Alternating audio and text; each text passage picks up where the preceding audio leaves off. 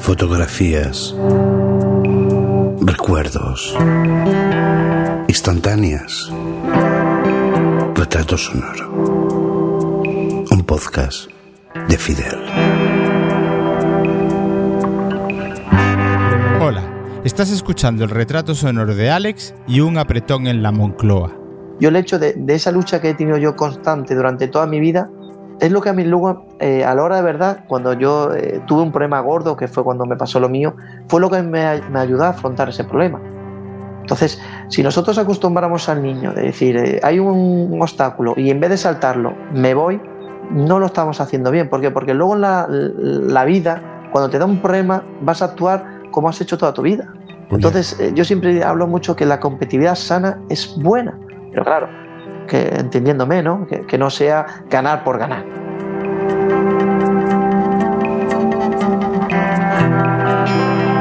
Bienvenida, bienvenido a un nuevo retrato sonoro, podcast perteneciente a la red Songs. Yo soy Fidel, Mouzo, con ceros en lugar de os en Twitter. Este también me va a salir un poco futbolero, la verdad. Un deporte omnipresente en mi vida, pero al que no he jugado jamás. Supongo que como tanta gente. Pero es pertinente ahora que estamos con el Mundial de Rusia en su recta final o recientemente acabado, que dependerá de cuándo escuches. Pero para nada es lo más importante de lo que viene a continuación, aunque sí lo es para su protagonista. El fútbol ha sido, es y será todo en su vida, aunque la foto de Alex Lombardero, como ya has podido comprobar si has llegado hasta aquí, nada tenga que ver porque al final de todas las cosas, lo más importante siempre será lo más importante. Atento.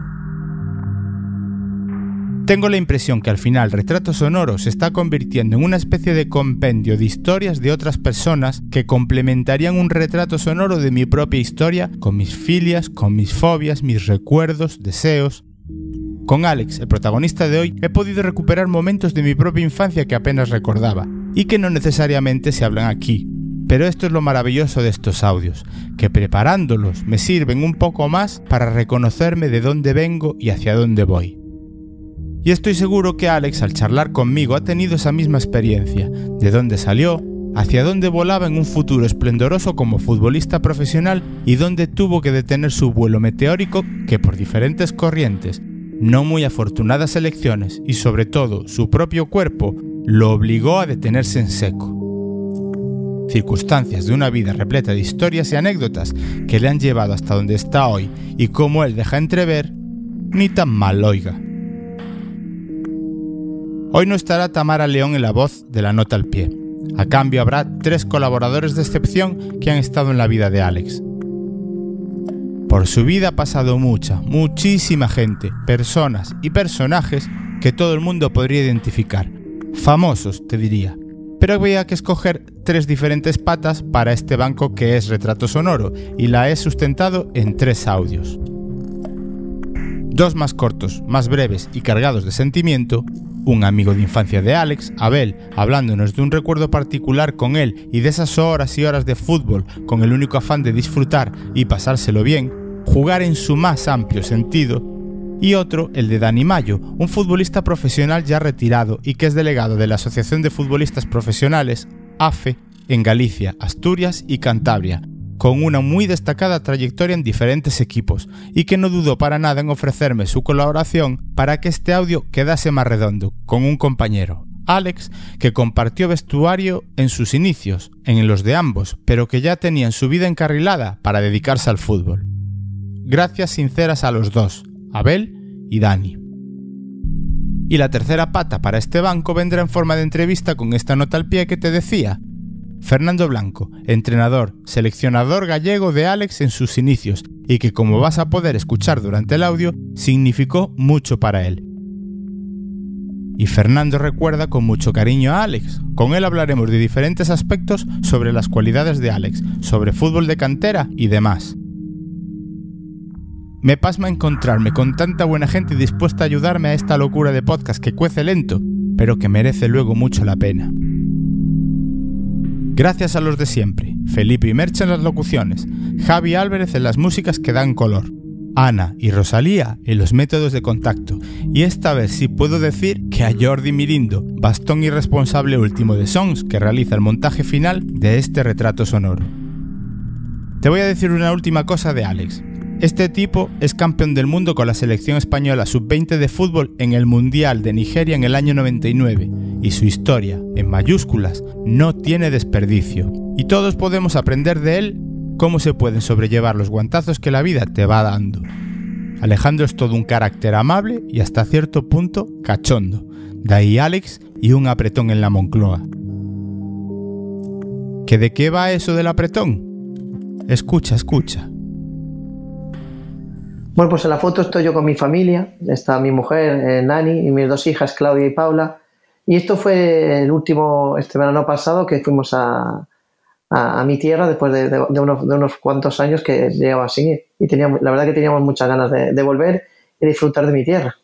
Se distingue el mar y, si no me equivoco, la casa del hombre, ¿no es? Sí, eso es, sí, sí. sí. Eh, del mar de Riazor y las razones por las que eh, no durante tanto tiempo estuviste sin venir, seguramente más adelante vamos a, tocarlo. Vaya tres rubias, ¿eh? La mayor me recuerda un montón a tu hermana Raquel. ¿Te lo ha dicho alguien más o no? Bueno, más bien dice que se parece a mí, pero bueno, es normal, ¿no? Si, yo a mi hermana me parezco, pues sí que es normal. Sí que van diciendo que la pequeña Claudia se parece mucho a mi mujer y la mayor a, mí, sí, sí. Esa es la manía de andar repartiendo a la, a la. En mi caso también pasa igual. Dicen que una se parece más a su madre y la otra se parece más a mí. ¿Qué, le vamos a hacer? No, no, ahí no queda otra, no queda otra. Una curiosidad que tengo y me surge ahora según te empiezo a escuchar. ¿Dónde te has dejado nuestro característico y sexy acento gallego? Yo es que estoy flipando contigo porque realmente te recordaba con un acento más marcado. De hecho, es curioso, pero yo, por ejemplo, ahora que, te estoy, que me estás haciendo entrevistas, te estoy escuchando, mis propio, mi, mi, propia madre, mis hermanos, cuando hablo con ellos, yo les noto ese acento. Entonces, claro, es normal, yo me fui de ahí con 14 años y, he estado jugando pues, por, por, toda España. Entonces ya el acento me da a mí que poco que tener. De hecho, muchas veces me dicen que si tengo acento de Cataluña, de, catalán, que si tengo acento de Madrid, o sea que ni, ni, la gente no sabe ni, de dónde soy, ya, ya no sabe el acento que, puedo tener. Claro, claro. Eh, ha sido algo natural, me imagino. Tampoco ha sido algo que hayas forzado, o sí te has obligado alguna vez tú a forzar ese, o disimular eh, ese acento. No, que va, todo lo contrario. O sea, a mí yo estaba encantado con el acento gallego, porque es que es mi tierra. Lo que pasa que, bueno, lo normal, ¿no? Sueles ir a otra, otra ciudad, a otra provincia, y inconscientemente, pues, pues vas dejando el, acento que tú tenías. Voy a hacer algo que es normal en mí y en retrato sonoro, porque siempre hablamos con el invitado, o sea, esta vez es contigo, y normalmente siempre sois los protagonistas, pero mm, es inevitable que la conversación que tengo hoy contigo, Alex, es también rememorar o recordar ciertas cosas de, mi propia infancia. Y para conseguir que el diálogo sea lo que pretendemos, empezaremos por cosas que no son comunes a ti y a mí. Y es que éramos vecinos y convivíamos durante muchos, muchos años en el mismo barrio tú y yo. ¿Qué recuerdas de tu infancia en el Solimar, en la urba, Alex, de aquellos tiempos? Bueno, pues yo, hombre, yo la verdad que mi infancia no la cambiaría por ninguna de los de, cualquier niño de día de hoy. Hoy, si te fijas, eh, eh, ves los parques vacíos, los campos de fútbol vacíos, eh, es otra manera de divertirse. Ahora, que si las PlayStation, que los propios móviles, que si los WhatsApp. Nosotros, yo, yo, yo mi infancia, como tú recordarás, nosotros estábamos todo el día en la calle haciendo deporte, eh, internacionándonos entre, entre todos. Eh, un día jugamos al baloncesto, otro día fútbol. Sea, no tiene nada que ver. Yo creo que nuestra infancia ha sido muy feliz, muy feliz. Es verdad, es verdad. a mí lo que siempre me hizo gracia, y supongo que era un elemento común que teníamos todos, es que, bueno, el nombre que tenía nuestra organización, Sol y Mar, en fin, poco de sol y el mar, pues estaba un paseíto, las cosas como son. Y, no te, y, no te, y por recordar cosas, acuérdate de los problemas que teníamos de agua, que no había agua ni en el grifo. Sí, es verdad, hombre, eso sí, lo que dices tú, sol poquito y mar, bueno, cerquita, pero que tampoco acompañaba el tiempo para ir. Pero bueno, también te digo una cosa, ¿eh? lo que recuerdo también es que cuando íbamos a la playa, O sea, la cuesta de Oseiro, la vuelta era terrible. Porque yo creo que eso podía ser un tourmalet de cualquier, de cualquier vuelta ciclista. O sea, era una locura. Yo, yo lo que tengo en la mente es eso. Era, íbamos a la playa muy bien, pero a la vuelta esa cuesta lo que tiraba y lo que costaba. ¿eh? Sí, sí, sí, sí. En fin, Al, es un tema muy recurrente que estamos teniendo en, en, en las entrevistas de retrato sonoro, es que todo el mundo tiene, o en pueblos, o en familias, o en sitios así, tiene apodos, tiene motes. Tú, en nuestra infancia recuerdo que a ti todo el mundo te llamaba Petra. Y el caso es que jamás me pregunté por qué te llamaba todo el mundo Petra. Pues mira, te lo voy a explicar y te voy a decir una cosa. Mi madre lo odiaba. lo odiaba porque recuerdo que cada vez que venían al portal eh, llamaban, estaba Petra y me decía, que no te llamen Petra, que no te llamen Petra, que tu nombre bien bonito es Alejandro. Claro. Así que mi, mi, mi, madre lo pasó muy mal en mi infancia. Mira, pues te explico. Viene porque, a ver, yo me llamo Alejandro y había un jugador de baloncesto que era Alexander Petrovich. Entonces, bueno, pues por el tema de Alexander empezaron a llamarme Pe Petrovich. Luego, para hacerlo más gracioso, Petra Volkius. Tú fijaros, ¿eh? de Petra Volkius, que ya me dirás que tiene que ver Petra. Y como era muy largo, de Petra Volkius le quitaron el Volkius, Petra. sí, fijaros la ocurrencia para, de mi apodo de cuando era, era pequeño. Vaya. Y ya te he dicho, eh, yo de hecho voy por Arteijo y, y, preguntas por Petra y seguro que me conocen más por el apodo que por el nombre. Sí, sí, por eso, por eso. Y es que es, es algo que tenía muy presente. Y al final, cuando hablábamos de la gente que mmm, me dio ideas para hablar contigo, la verdad es que cada vez que hablábamos de ti, eran, eran, hablábamos de Petra, no hablábamos de Alex, ni de Lombardero, ni, ni nada. Eras Petra, claro, como toda la vida. Era Petra, era Petra. De todas maneras, es verdad que parece ser y es el recuerdo que tengo y, y después ya iremos profundizando mucho. Eh, a ti tampoco te hacía falta mucho para empezar a pegar patadas a un balón en los parques, porque era un, tu, tu afición más grande, pero que no te hacía falta que fuera necesariamente tampoco de fútbol, porque yo recuerdo jugar con lo que tú has dicho, jugar al baloncesto, incluso, no sé si recuerdas, al béisbol. Sí, sí, sí. Es que nos hacía falta no, como unos yo, La verdad que eh, que sí, que eh, era curioso porque era por etapas. Yo, venga, pues eh, esta semana baloncesto, esta eh, béisbol. Y me acuerdo que jugando al béisbol, porque utilizábamos el Parque Solimar y que luego, claro, yo era zurdo, que luego lo que decías tú, los bates era, íbamos a, cogíamos troncos y hacíamos una especie de palo allí. Y, y recuerdo que, claro, que yo al ser zurdo, claro, la, salida de la, de la pelota siempre nos iba al monte que teníamos al lado derecho. Sí. Yo, yo, siempre partía con ventaja. Porque claro, sabía cuando si yo batallaba bien, la pelota se perdía, porque iba, iba directamente al bosque. De todas formas, es verdad que yo recuerdo en alguna de esas partiditas que echábamos a béisbol salir el bate disparado y destrozar, destrozar alguna ventana. ¿Te pasó alguna vez también jugando al fútbol? sí, sí, no, jugando al fútbol, pues fíjate, fíjate, el, me acuerdo yo la anécdota con, con Camino, no sé si te acuerdas, que, que, su cristal no había ni a medio metro estaba en el cristal y justo coincidía con la portería. Entonces nosotros poníamos la condición que en ese portería no se podía tirar harto, pero claro, era impensable. Nosotros ahí lo que queríamos hacer gol y Dios mío, las veces que hemos roto ese cristal y hemos echado a correr. que el pobre hombre nos tendría unas ganas que no te puedes imaginar. Sí, sí, sí, muchísimas veces. Muchísimas Joder, veces. Sí, no. madre mía, madre mía, qué, qué, qué, qué cafradas, pero yo creo que son cafradas que se echan un montón de menos, ¿eh? No, hombre, claro, sí, hombre, ya te digo, es que nuestra juventud no se puede comparar con la de día de hoy, porque nosotros disfrutábamos, o sea, nosotros disfrutábamos, nosotros sí que, lo que te decía antes, nosotros estábamos todo el día jugando a cualquier cosa, cualquier, nos inventábamos eh, con, que si juego con el destornillador, que si canicas, que si chapas, esto a día de hoy es impensable, impensable. Yeah. También igual es un poquito culpa nuestra, reconozcámoslo, porque igual no tenemos esa sensación de seguridad a la hora de dejar a los niños en la calle como igual a nosotros sí que podían dejarnos. A ver, yo más que, más que culpa nuestra, al final, eh, como todo ha evolucionado, ahora nosotros no tenemos una posibilidad de, de, de, una, de una PlayStation, de las maquinitas. Eh, claro, nosotros, nuestra diversión era en la calle, no nos quedaba, no nos quedaba otra, otra cosa. Ahora, está el tema de los WhatsApp. A mí, es muy triste, ¿no? Yo voy caminando por la calle y yo veo a tres o cuatro niños buscando la wifi en cualquier parque o en cualquier piso, edificio, y están allí los cuatro y no se relacionan. O sea, están que si con el WhatsApp, que probablemente estén hasta hablando entre ellos, están metidos en un grupo y están hablando entre ellos, y es que es curiosísimo. Pero sí, sí, sí, es, es tremendo, es una pena, es una pena. Ya ves. ¿De dónde eran tus padres y cómo llegaron con vosotros tres, contigo, con Oscar y con Raquel, a, esa urba de la que hemos hablado hace un momento? Pues mi padre, mi padre es de León y mi madre es, de Asturias. Y bueno, se conocieron, mi padre por tema de trabajo se vino a trabajar a, La Coruña. Y bueno, antes de llegar a la urba nos estuvimos viviendo en Laureda. Pero bueno, yo era muy pequeñito y apenas recuerdo. Y luego ya de ahí de Laureda acabamos en, en Solimar. Tu padre, mm, fallecido no hace mucho, la verdad es que no hemos podido hablarlo antes, Alex, y bueno, en fin, que, la verdad es que bastante joven se marchó. Pues sí, con 65 años. La verdad que, fue un palo muy duro porque, bueno, una semana antes de fallecer yo estuve allí con él, eh, le dieron el alta, parecía que iba todo bien y luego pues las cosas de la vida, ¿no? Pues bueno, volviendo para casa pues, pues, pues sucede lo que, lo que es la, vida. Tu madre Marisa, a la que sigo viendo habitualmente como usuaria de la biblioteca en la que trabajo y, sigue estando igual que, que, de siempre, la más simpática ella que, que todas las cosas.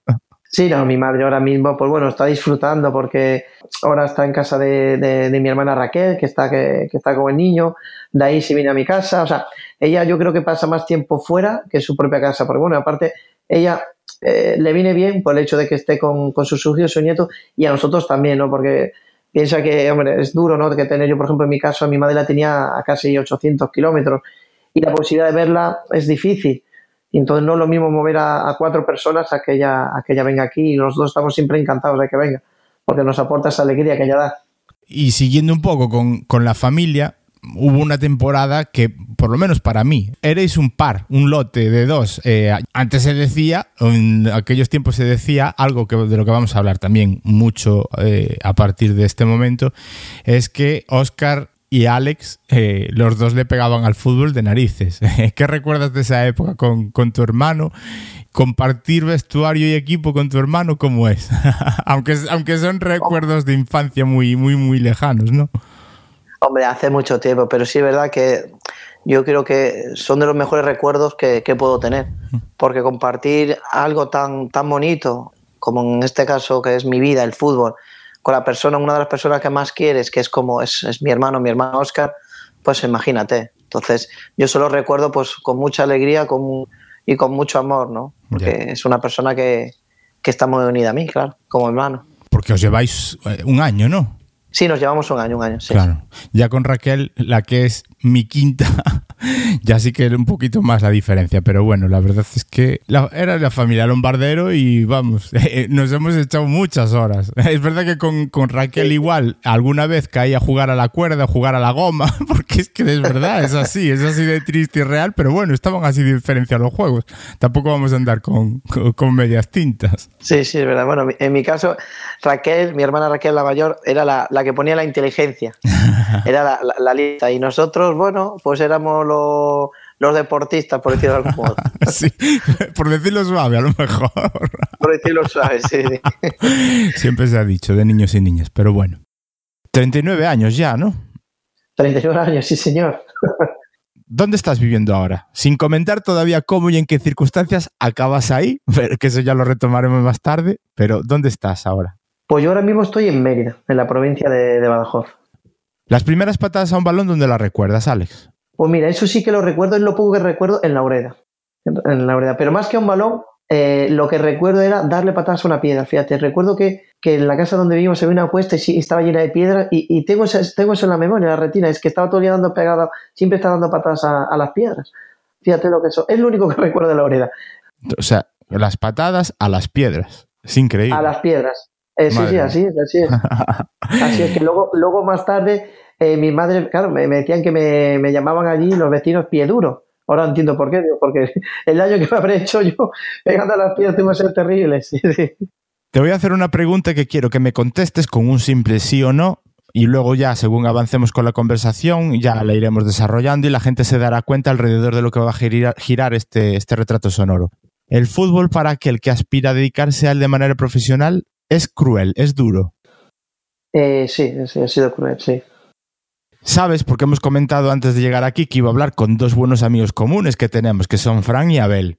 ¿Sabes cómo te recuerdan ellos dos? me, imagino que me recordarán todo el día pues jugando al fútbol, porque es que estábamos siempre jugando al fútbol, pero tanto ellos como nosotros estábamos siempre juntos. Pues como un obsesionado de la pelota. Dicho de una manera admirada y bien intencionada, por supuesto, ¿eh? que, ellos la verdad es que solo estuvimos hablando cosas, muchísimas cosas y todas la verdad es que desde un punto de vista muy, muy, ah, primero de admiración y después de recuerdos de infancia sobre todo. Ellos dicen que tú que eso sí que yo no lo conocía, que es que tú a lo mejor veías alguna jugada o alguna virguería hecha por algún futbolista de los conocidos y que tu obsesión era repetir y repetir la filigrana hasta que conseguías ejecutarla, porque ellos dos, ellos dos decían que ellos podían intentarlo dos mil millones de veces más veces que tú y que no les iba a salir en la vida, pero a ti sí. bueno, hombre, sí, verdad, eso sí que tengo yo, eso también el recuerdo de, ver alguna jugada y inmediatamente me cogía el balón y me bajaba a la calle. Y lo intentaba una y otra vez. Sí, sí, eso, eso sí que es verdad. Eso sí que es verdad. Bueno, eso ya la, la, pasión que tenía ya desde muy pequeño, ¿no? Por, por el fútbol. Claro. Eh, es verdad que con, eh, eh, este tema de, insistir con gestos y maniobras, hay algo que me, surge a mí y que igual es común en más gente cuando quiere saber de futbolistas y gente que se haya podido dedicar al fútbol, y es lo siguiente, y es que tú crees que em, el talento se tiene o se desarrolla. Mm, y si crees que hay gente que iguales son hoy en día mm, futbolistas de un nivel impresionante, pero que veas que han tenido que trabajar un talento, que el talento no ha sido innato? A ver, yo siempre digo que, para, que todo niño nace con un don. Lo que sí que, bueno, muchas veces hay que saber el cuál. Nosotros, los padres, tenemos mala costumbre que, bueno, que si eh, en el niño, todos los amigos de mi, de mi hijo juegan al fútbol, pues yo por narices tengo que meterlo al fútbol. Y yo creo que se equivocan, porque ya te digo, yo creo que sí que tuve, nací con ese don, yo creo que para cualquier cosa hay que nacer, pero sí es verdad que hay, hay otros, otros niños que igual no tienen ese talento para el fútbol, pero sí lo pueden tener para la música o lo pueden tener para el tenis. Y muchas veces lo descubrimos tarde. ¿Por qué? Porque nos basamos siempre en lo que hacen los demás, en vez más bien de lo que, lo que nos puede gustar. Porque eso me pasa a mí muchas veces, ¿no? De, yo hablo con, yo, llevo la coordinación de una escuela y muchas veces hablando con los padres, pues me dicen que qué me parece de que si hagan otro deporte. Y digo, pues hombre, pues yo creo que sería lo, lo, correcto, porque no tiene por qué hacer algo que no le guste. Y eso pasa a día de hoy, pasa bastante. Ya, ya, ya. Y extrapolándolo al fútbol de hoy en día, ¿me podrías poner dos ejemplos de futbolista talentoso y futbolista que ha llegado a lo mejor a donde ha llegado por ese esfuerzo continuo y a lo mejor no tener tanto talento? ¿O tú crees que todos los futbolistas que están en primera división son talentosos? A ver, yo, yo eso es lo que dices. Yo creo que, los que están en tienen todo ese, talento. Lo que pasa que sí que hay dones diferentes. Yo, por ejemplo, siempre se habla de Messi y Cristiano. Yo te voy a poner mi, punto de vista. Eh, Cristiano es trabajo, ambición, constancia. Y Messi, pues da la sensación de que no haya trabajado, que ha tenido que trabajar muchísimo, porque es lo que yo te digo.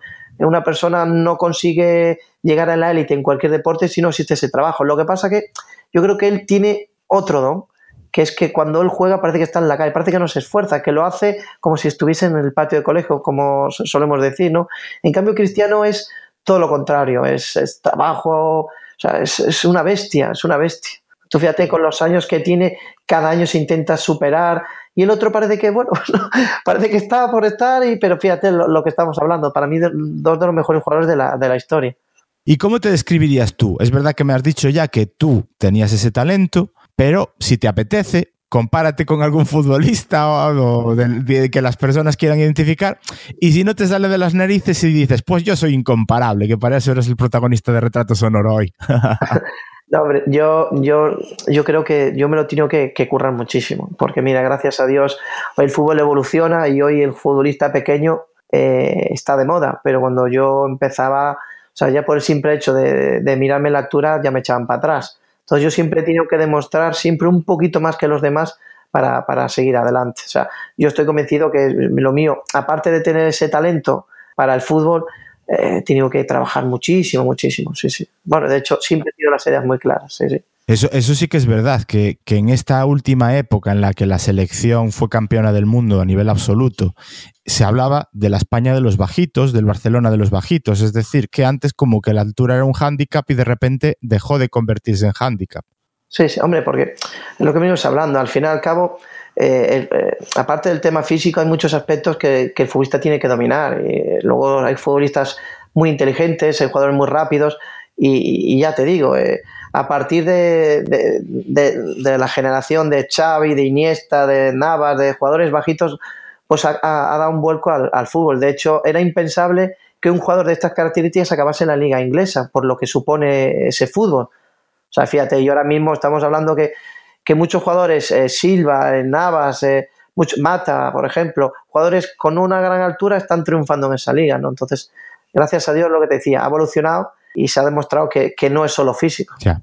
¿Tú cuánto, cuánto mides, Alex? Para que la gente se haga una idea, porque igual hay gente que no te conoce y estaría bien que esa estatura la, la, contáramos. Pues yo 1,63, pero estando de pie, ¿eh? ¿Te imaginas? 1,63. Permíteme la broma. ¿Te imaginas al lado de Ibrahimovic? Sí, pues imagina, no, escúchame, que he estado peor, ¿eh? Que me acuerdo cuando, bueno, eh, uno de los premios que, que, nos otorgaron, bueno, más adelante, me puse al lado de Pau Gasol. y parecía un muñeco, parecía un muñeco.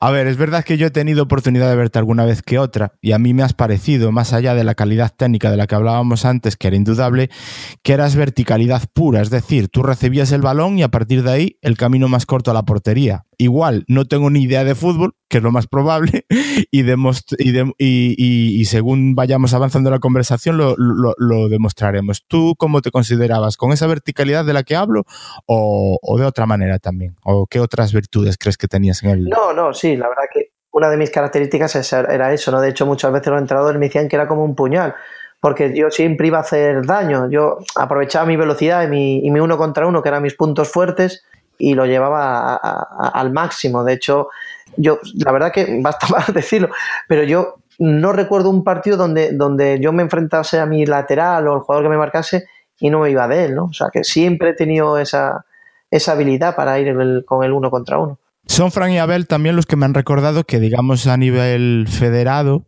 donde jugaste antes de irte a la hierba del campo de fútbol, del campo grande, es en las pistas de fútbol sala, ¿no? Sí, sí. Yo, bueno, de hecho, yo empecé a fútbol sala. Bueno, empecé a futbito en Galán con Ferrín y luego ya me a fútbol sala. Sí, sí, sí.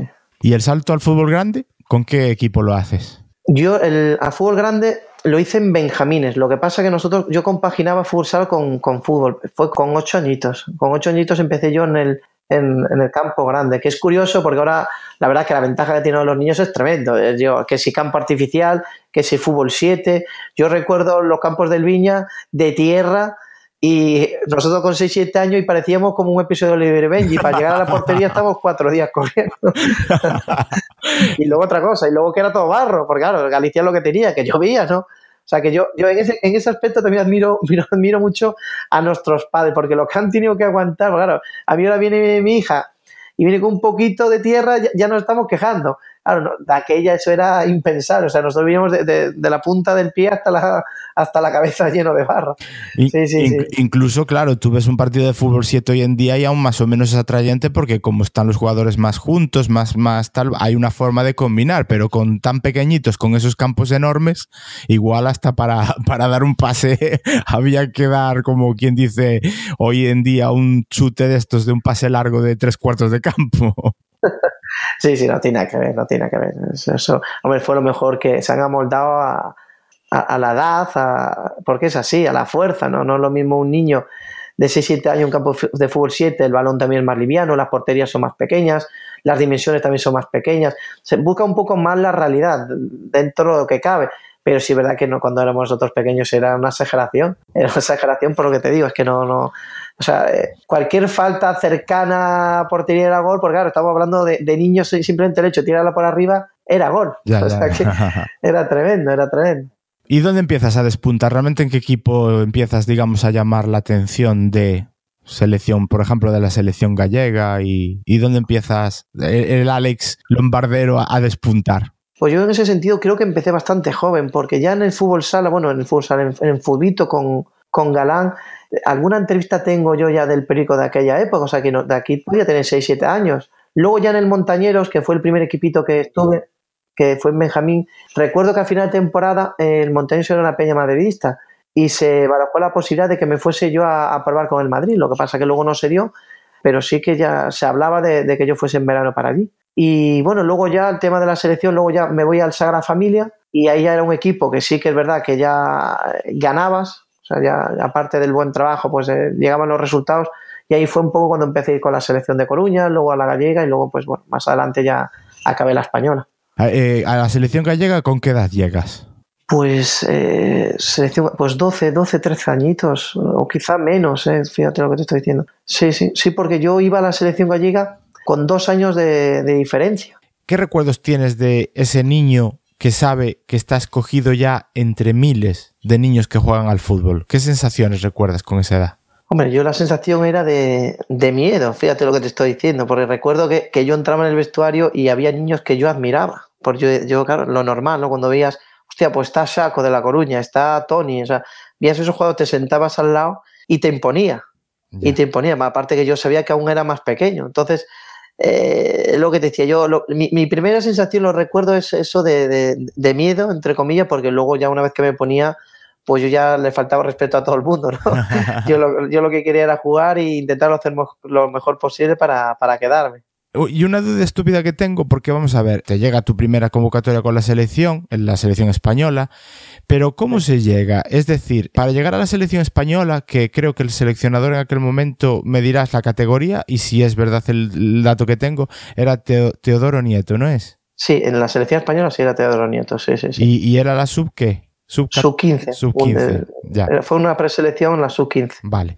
Eh, sub 15, y, sí. y, para llegar ahí, ¿cómo se hace? ¿Se hace con jugadores de la federación en competiciones donde juegan las selecciones autonómicas o ya hay unos seguimientos en esos clubes en los que vosotros sois habituales? A ver, ahí depende de muchos factores. Primero está el tema del seleccionador, que da informes. Luego, bueno, juegas el, juegas el Campeonato de España y ahí sí que es verdad que el mismo seleccionado pues va, va, va a ver así un las diferentes sectores donde se enfrentan las selecciones y de ahí un poco, entre una cosa y otra, pues va confeccionando la selección.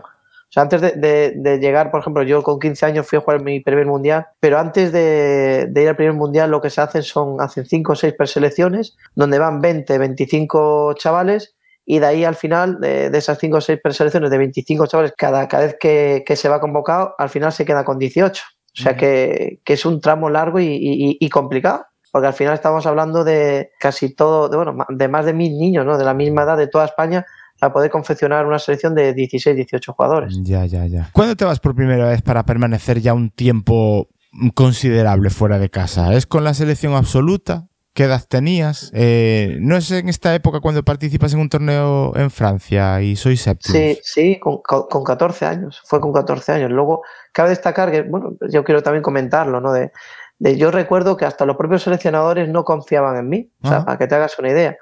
Eh, yo recuerdo que gracias a. Yo iba a la selección de Coruña porque mi entrenador le había dicho al seleccionador que por favor que me llevase. Eh, claro, él, su primera respuesta es que era muy bajito. Luego, una vez, eh, gracias a ese favor, entre comillas, ¿no? De, de, que me llevaba a probar, pues al final no es que no, es que me quedase con él, es que luego encima era el que me aconsejaba la selección gallega. Y fue un poco así, ¿no? Luego yo tengo muchas veces que dar a.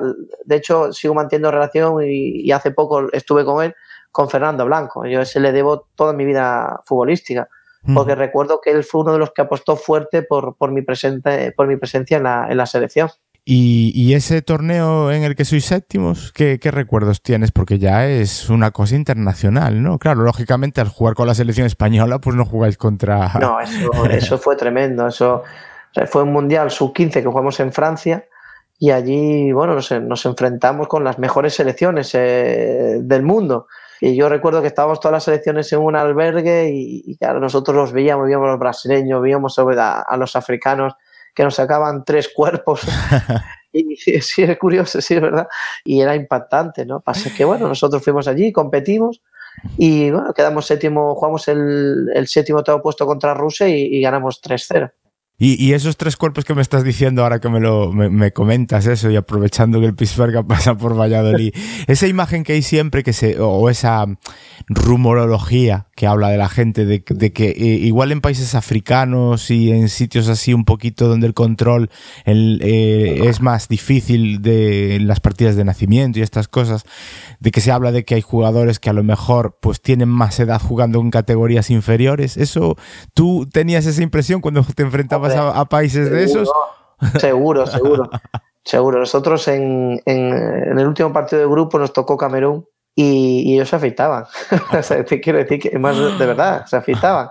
Luego es curioso porque luego había una revista de años anteriores y había allí eh, jugadores que habían estado hace tres años, o sea, que estamos hablando de un Mundial sub-15 y niños de 12 años, o sea, que era, era tremendo, o sea, era un descaro, claro, llevaban los últimos tres años ese, ese mundialito quedando campeón Camerún, que era evidente, era evidente, ¿no? Ellos eran hombres y nosotros éramos, éramos niños. ¿Es después de este torneo cuando te vas al, al juvenil del Sporting de Gijón? Eh, sí, sí, sí. Yo voy a jugar, voy a, eso es, voy a jugar el, el mundial y de ahí al volver, bueno, cabe la posibilidad de, de, del deportivo. Uh -huh. Del deportivo, lo que pasa que, bueno, nosotros de aquella, el deportivo no es lo que era ahora, ¿no? Para tirar de la cantera era muy complicado, no lo tiene mucho en cuenta. Y yo siempre de pequeño siempre tenía yo debilidad por, por mareo, por la cantidad de jugadores que sacaba. Claro. Pues me, se me dio la posibilidad, me fui para allí bueno, y, y acabé fichando por el Sporting es verdad que se, se, dice, ¿no? Que asturianos y gallegos, primos, primos hermanos. hermanos. Sí, sí, sí. Pero bueno, que realmente igual a lo mejor también el que tu madre era de la zona, igual también te, te ayudó un poquito a decidirte por, por Gijón, ¿no? No, claro, no, sí, sí, claro. Aparte yo allí no estaba solo. O sea, yo ahí tenía familia, la familia por parte de mi madre. ¿no? Entonces yo cualquier problema que, que, que tenía, pues yo podía recurrir a ellos, ¿no? Uh -huh. que de hecho, bueno, yo eh, al, el primer año me quedé viviendo en casa de mis tíos me quedé en casa de mis tíos porque hombre siempre era mejor no que estar en estar en, en un bueno una, en, un, sí, sí. en la, la, zona deportiva que tenía claro. en Mareo supongo que para llevar una vida un poquito más normal pues es mucho mejor ¿no? sí más tranquila claro. sí sí hombre pues estamos hablando que yo tenía 14 15 años o sea que era un era un niño ¿cuánto tiempo duras ahí después que a qué equipo a qué, a qué equipo sales después de estar en el Sporting pues allí se me hizo se me hizo duro se me hizo duro porque yo el primer año la adaptación me costó, dejé todos mis amigos, sí es verdad que cuando llegué allí sentí un poco de vacío por parte de mis compañeros, porque el hecho de que yo firmase allí dos o tres futbolistas que habían estado eh, cinco o seis años, los echan. Entonces, eh, sí es verdad que me costó mucho. Luego me ayudó, me ayudó, me ayudó un poco, porque yo estando siendo sub 15, me llama la selección española, pero en la sub 18. O sea, dos, con dos años de, de diferencia. Entonces ahí se, se hizo un boom. Era la primera vez que un jugador de 15, 16 años, estando en el Sporting, lo llevaba una selección con dos años de diferencia. Y todo, y todo era simplemente era porque la sub-17, el seleccionador que iba, no les gustaban los jugadores pequeños, que era Santi Esteban, no tengo ningún problema en decirlo. Y en cambio Goicochea decía que a él le daba igual, que a él lo que le importaba era si sabía o no sabía jugar al fútbol. Y en vez de ir con la sub-17, pues eh, acaba yendo con, con la sub-18. Ya, ya, de hecho, ya. fui a jugar un torneo a, a Italia. Bueno, pero después entonces del Sporting de, de, Gijón saltas al Club Deportivo Lugo, ¿no? Mm, sí, Yo me sí, refiero, sí. en tu caso, el Lugo pudo ser un punto de inflexión. Lo digo por pegar un buen salto, porque realmente fichas, aún siendo juvenil, juegas en Segunda División B. Y ese Eso cambio de juvenil a segunda B se hace difícil o natural. A ver, porque yo te digo, desde mi punto de vista, por eso decía yo de esa idea que tengo yo de fútbol, visto desde fuera, el fútbol juvenil puede ser más técnico, ¿no? Estáis todos los chavales pues intentando hacer virguerías, yo qué sé, es más intentar No, no tiene, no, no, no, no, que va, que va, no. Claro, y el fútbol no, de porque... segunda vez es más rudo, más físico, ¿no? No, la diferencia está que tú en juveniles estás jugando con niños de tu cierta edad y en el mundo segunda vez ya te mandes en el, fundo, en el mundo profesional.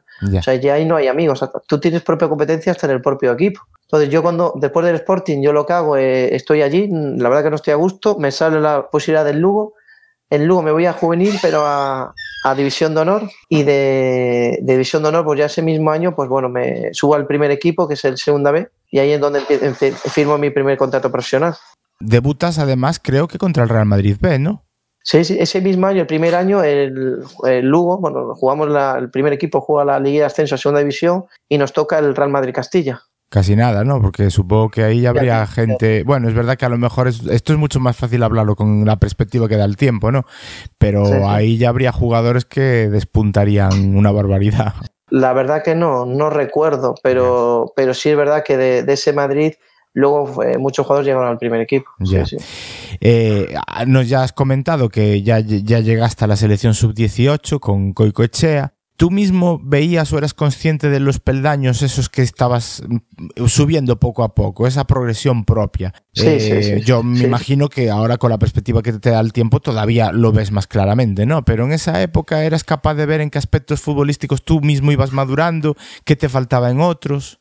A ver, sí es verdad que yo, claro, yo me daba cuenta, yo decía, ¿cómo es posible que que el único jugador de 16 años, eh, la sub-18 era yo. Luego eh, llamaba la atención porque siempre digo en las selecciones iba, pues, iba jugadores del Barcelona, del Madrid, Atlético Bilbao, Atlético Madrid, por ejemplo, y yo mm, iba, pero no de grandes equipos, o sea que la confianza en mí tenía que ser muy grande.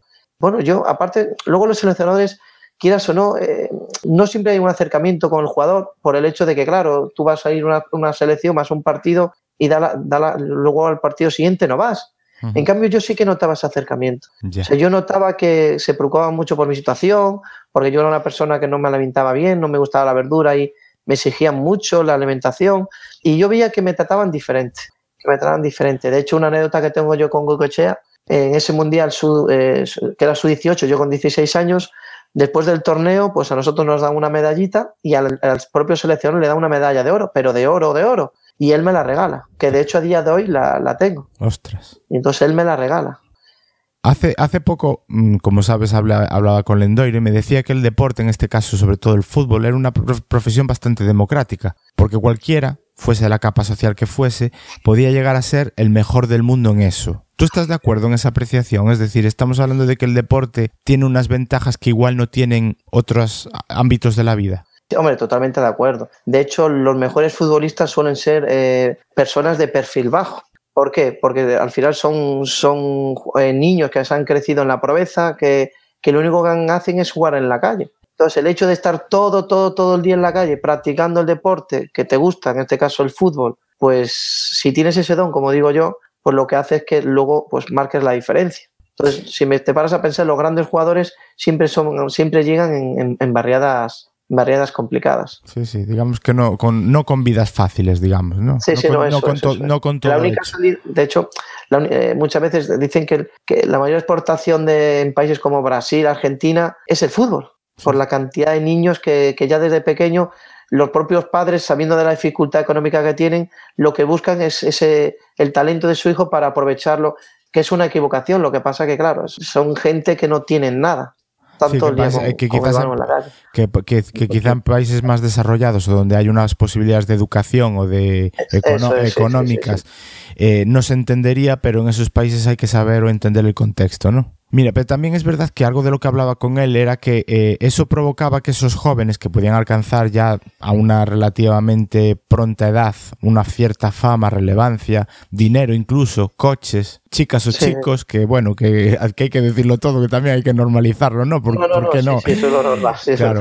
se rodean de gente que igual a veces no es la más conveniente. Eh, desde tu experiencia, desde la propia y de lo que tú conoces o te ha llegado de otros, ¿Qué puedes decir sobre esto? ¿Es verdad que a lo mejor hay veces que el ambiente a algunos no les favorece lo que le rodea? Hombre, eso estoy totalmente de acuerdo. Tú piensas en la cantidad de futbolistas que con un talento que llegan a ser hasta los mejores en ciertas épocas de su vida, que han ganado muchísimos millones y luego acaban en la ruina. Y todo porque por el hecho de no saber gestionar esa vida.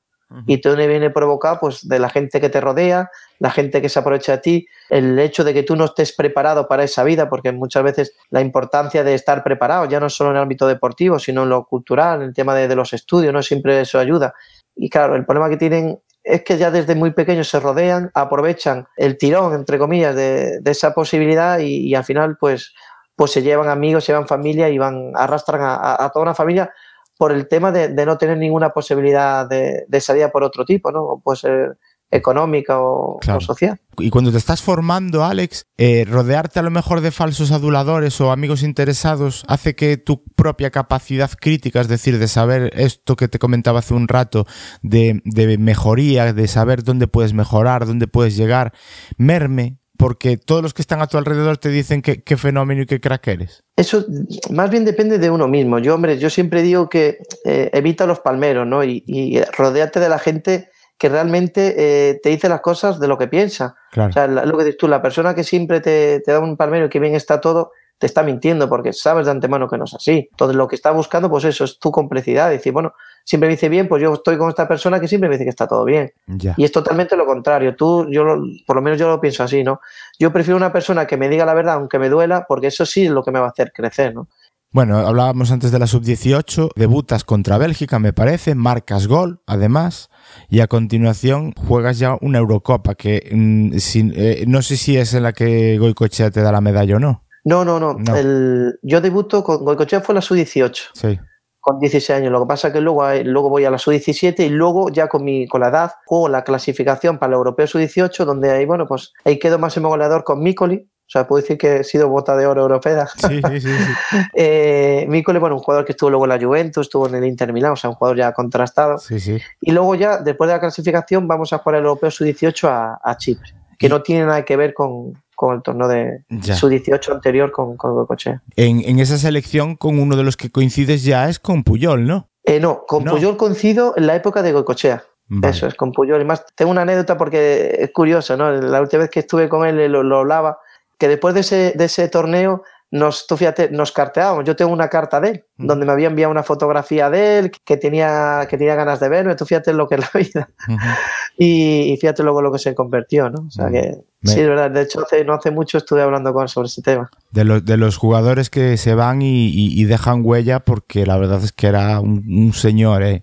No, no sé Sí, cómo sería en el, en el ejemplo, trato, en el trato a Conte, pero desde luego que es, era increíble aquellos enfrentamientos, a lo mejor en, en partidos Madrid-Barcelona, y ver cómo él era de los que ponía calma para que no se llegara Sí, siempre sí. a, a- Eso es la, la importancia de, de los valores, ¿no? Ya no solo Puyol, yo te puedo también Raúl, Mm. jugadores que, que lo han dado todo por el, por el fútbol, por el fútbol de, de nuestro país y luego los valores que aportan luego a, a la juventud, ¿no? De- del compromiso, de la lucha, de los valores de, a pesar de, una mala acción, ellos lo corrigen, porque Puyol era eso, ¿no? Era, era un gran capitán en todos los sentidos. Una cosa que me tiene deseando preguntártela y es eh, lo siguiente. Es verdad que, mm, por lo que sé, juegas el partido de inauguración del estadio de Saint-Denis en París. Sí, señor. Sí, señor. con una sí, sí. capacidad, si no me equivoco, porque lo he mirado en la Wikipedia y a lo mejor ahora pues ha modificado algo, pero anda sobre las ochenta y pico mil personas, que es casi nada eso. Y os enfrentáis a Francia, eh, en, esa, en esa Francia que está Anelka, Trezeguet, Henry, pero ¿cuál ha sido el estadio más grande en el que has jugado? ¿Ha sido este, el Bernabéu, el Camp Nou? ¿Cuál esta- estadio tienes en la cabeza de decir, he jugado? Hombre, aquí"? el, el Bernabéu. A mí lo que más me impresionó fue el Bernabéu. Pero ya no solo por el tema del estadio, sino que luego te- me enfrenté al Real Madrid, ¿no? De, de Raúl, de Redondo, de Guti. Eh, fue tremendo. Esa, esa anécdota, o sea, eso lo tengo yo grabado, ¿no? De, de salir y, y tener a Roberto Carlos de frente, tú imagínate. Y la sensación del futbolista, precisamente como tú, eh, en la que juega en ese estadio, seamos realistas, a ver, y esto entre tú y yo que no creo que nos escuche nadie, Tiem- tiemblan las piernas realmente en un estadio de ese estilo. ¿Qué va, qué va? no. Sí, eso, una vez que estás allí, o sea, le quitas mucha importancia de, de lo que tiene. Luego, luego te paras a pensar, ahora, por ejemplo, lo, lo pienso y digo, hostia, es que, es que debería de imponer, pero no, ahí tú lo único que piensas es que empiece el partido ya porque lo que quieres es jugar. O sea, que es, es todo lo contrario. Lo, lo que te llama es el hecho de que venga, va, que empiece ya porque es que esto para mí es, es lo más grande que me puede pasar. El jugar con tanta gente, porque claro, supongo que no es lo mismo cuando empezabas a jugar, a lo mejor en un campo de los que decías tú, en los como mucho a lo mejor estaban los padres alrededor del campo, después poco a poco vas, eh, según vas tú progresando, te vas encontrando con estadios más grandes y con más gente viendo los partidos. Al principio eso sí se nota o no, o es simplemente una cuestión de, de irse habituando y es parte de esa progresión que tiene el futbolista. Yo creo que va un poco parte de esa progresión. De hecho, en mi, en mi caso, yo te puedo hablar por mí, que, que seguramente sea la mayoría, es un motivo más de, de motivación. El hecho de, de que esté tanta gente pendiente de lo que tú haces es lo que hace que te concentres aún más en lo que estás haciendo, que es lo que hace luego mejorar. Que de hecho una vez que pita el árbitro ya ni te das cuenta de la gente, ¿eh? o sea, lo único que estás pendiente es del propio partido. Ya puede haber 20.000 que 100.000, que por ejemplo en mi caso ya, ya me daba igual. Ya. Yo no miraba ya lo que había, lo que había alrededor. Entonces, eh, cuando se habla, sobre todo a nivel mediático y todas estas mm, situaciones en las que se hablan de miedos escénicos y tal, es más una cuestión de marketing a veces que de, de realmente... Sí, no quiere, no quiere decir que igual algún jugador lo haya sufrido, Ya, ya. pero por norma general ya te digo yo que no, que no. Una vez que el árbitro pita, estoy seguro, vaya, 100% que el jugador lo que menos le preocupa es lo que tiene alrededor, porque al al final lo que le importa y donde tiene que estar concentrado es lo que está sucediendo en el campo. Tú es que lo acabas de decir, que hoy lo piensas, igual dices tú, pues igual habría, eh, habría que tener más respeto en ese tipo de situaciones. Yo lo pienso por mí y yo te digo que yo creo que me cagaría en los pantalones, pero igual son inseguridades propias. Ya te digo yo que no. Eso es cuestión de ponerte ahí, ya te digo yo que no. bueno, mira, vamos a seguir un poquito más tarde con tu trayectoria futbolística en equipos mmm, de, de, nombre o equipos profesionales. Y pero para desengrasar te diré que me han dicho los pajaritos o los pájaros, estos pollos que hemos hablado hace un rato ya, que son Abel y Frank, que hubo un verano que te lían para jugar al fútbol playa y que siendo un equipo a priori poco atrayente, os convertís en la sensación del torneo y que la gente se agolpaba en las gradas para veros. Lógicamente no sería por mi hermano Juan. Un saludo Juanín, que también estaba por allí. Pero, pero era el momento además de eclosión del fútbol playa, ¿no? Porque se implicaron no, muchos exfutbolistas. Claro, fue el primer año. Eso fue el boom del primer año. Donde yo creo que ni ellos mismos se imaginaban el, el la trayectoria que podía llegar a tener. Y no, yo el recuerdo que tengo es tremendo. O sea, nosotros íbamos como amigos, de hecho, yo llegué a falsificar el carnet porque tú tenías que tener una edad y, y yo no la tenía. Y fue tremendo, fue tremendo. O sea, el hecho de, de ir a la playa, las musiquitas, las eh, teníamos, allí había, eh, ¿cómo se dice? Bailarinas. Eh. o sea, fue tremendo. Luego nosotros íbamos pasando, íbamos pasando ronda y cada vez más gente nos iba a ver. Pero ya no solo de nuestra, de gente, de gente cercana a nosotros, sino eh, gente de, cercana allí de otros partidos nos venían a ver a nosotros. Pero sí, es verdad, sí, es verdad. Nosotros éramos un showman. Yo creo que sí. era el show que nosotros montábamos allí. De todas formas, supongo que, aunque tú seguramente no te guste personalizarlo en ti, parte de esa atención la centrarías tú, lógicamente. No, eh, no, alguien, yo creo que éramos todos, porque, hombre, nosotros, yo creo que teníamos muy, buena, muy buen equipo. Sí. Es verdad que igual yo podía destacar algo, algo más, sobre, pero en realidad éramos todos, eso sí. Mm. Y luego lo bien que nos lo pasaba. Eso es lo que te iba a decir, ¿no? Sobre todo seguramente fuera eso, el, el buen sí, recuerdo sí, que tengas Fue... de, de, de, lo que disfrutasteis. Recuerdo que, que acababa el partido, nos íbamos a, eh, por la arena mirando a ver la gente nos preguntaba, luego llegamos a la urba, todo el mundo pendiente de nosotros, eh, a cuál jugáis el próximo partido, iban para allí a vernos, o sea, era tremendo, fue tremendo.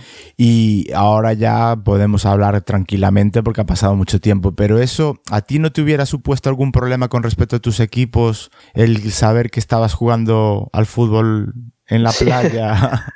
de hecho, yo tengo una anécdota tremenda porque yo a mí me, después de ese torneo me, me dicen si quiero ir a, a jugar un mundial a Copacabana. claro, yo ahí, yo como loco, yo quería ir. Claro.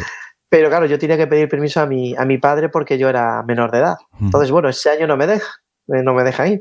Pero al año siguiente voy a jugar a Gijón, voy con la selección, además con la selección española, y sucede que es televisado. Entonces, bueno, nosotros yo acabo el torneo y, y me voy con la mala suerte que al dos, dos, tres semanas me voy con la sub-18 a la pretemporada, donde tú imagínate, si éramos 25 chicos, de esos 25 nos quedábamos 18. O sea, tenía que haber siete descartes. Y, y, recuerdo donde, tú fíjate lo que es la vida, ¿no? Las cosillas. Recuerdo que paramos a comer en, en un restaurante, dirección para donde, donde íbamos a hacer la, la pretemporada. Nos ponemos a, a comer y hay una televisión y conectan la tele y estoy yo jugando a fútbol playa con la selección española. Todo el mundo diciendo, pero ¿qué haces tú ahí? y yo, claro, yo acojonado. Por ello decía, hostia, digo, ahora verás tú, el seleccionador me ha visto jugar a fútbol playa, ahora voy a hacer un descarte. Yo lo pasé muy mal, pero jamás me dijo nada. Bueno. Y de hecho, luego me quedé en la selección y fui titular. Pero yo recuerdo la neta que yo ahí estaba cojonado. Digo, madre, digo. Porque claro, ellos hacen mucho hincapié que si te quieres dedicar al fútbol, tienes que dejar el fútbol sala. De hecho, a mí me obligaron a dejar el fútbol sala. Claro, el fútbol playa pues tampoco era lo correcto. Tú imagínate, nosotros todos comiendo, el seleccionador nacional de fútbol viéndome jugar a fútbol playa, pero con la selección española. Asustadísimo estaba yo. Claro, sobre todo por teniendo en cuenta que en esa época recuerdo que además era un el fútbol playa era mejor dicho así suena muy tremendo, ¿no? Pero era un cementerio de elefantes porque había un montón de exfutbolistas de primera división implicados en, en el fútbol playa, ¿no? Sí, sí, claro, claro. Eso era un poco de decir, bueno, ¿qué hago yo una vez que me retiro? Pues fútbol playa. Eso es el pensamiento de los jugadores. ¿Por qué? Porque es atractivo, te vas a las mejores playas del mundo. Eh, es así, es así. Luego es como unas mini vacaciones, tú compites allí, pero al final es como una mini vacación. Ya, ya. Sí, verdad que eso ya ha cambiado, ¿eh? ahora ya es más profesional, pero claro. en los primeros años era tremendo. Claro. O sea, claro. eso era una vacación, unas vacaciones. Sí, porque aquello era más exhibición que otra cosa. Sí, sí, no, sí, sí, sí. sí. De hecho, yo ahí coincidí con Víctor, con Quique Setién, el que está entrado en el Betis. Uh -huh. O sea, eh, llegó a estar Butragueño, Julio Salinas, lo que, -huh. Busquets, padre de, de Busquets. O sea, lo que dices tú, son jugadores retirados que están aburridos y bueno, pues vamos a echar un ratito a la playa.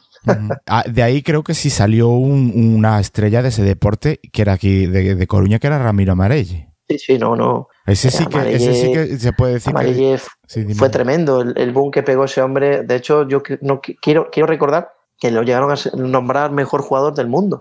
Sí, sí, sí, sí. coño, sí, yo creo que hasta un videojuego con su nombre de PlayStation. Pues igual sí, pues igual sí, porque la verdad es que tuvo su, su, repercusión a nivel. No, no, no, fue tremendo, fue tremendo. Pues mira, yo, yo sí, puedo decir que, que, los dos primeros años que jugué ese torneo me llevé yo el mejor jugador. Mira, ahí queda eso. Volvemos sí, es verdad que yo luego yo full player no, no, no, pude ir a más por el tema ese, por el fútbol. pero bueno, mira, nunca se sabe, quién sabe. Bueno, eh, el, volvemos al fútbol. El Lugo te ofrece un contrato profesional, tu primer contrato, creo, ¿no? Sí, sí, sí, sí. Y te ponen que en aquel momento se habló y no se paró de una cláusula de 500 millones de pesetas. Eso que hoy, es, eso que hoy sí, igual sí. se ven un poco ridículos. ¿Puede ser que fueras el primer juvenil en tener esa cláusula o fue en el Lugo Sí, en concreto? No, no, no, fue el primero, fue el primero. De hecho, a mí me entrevistó José María García.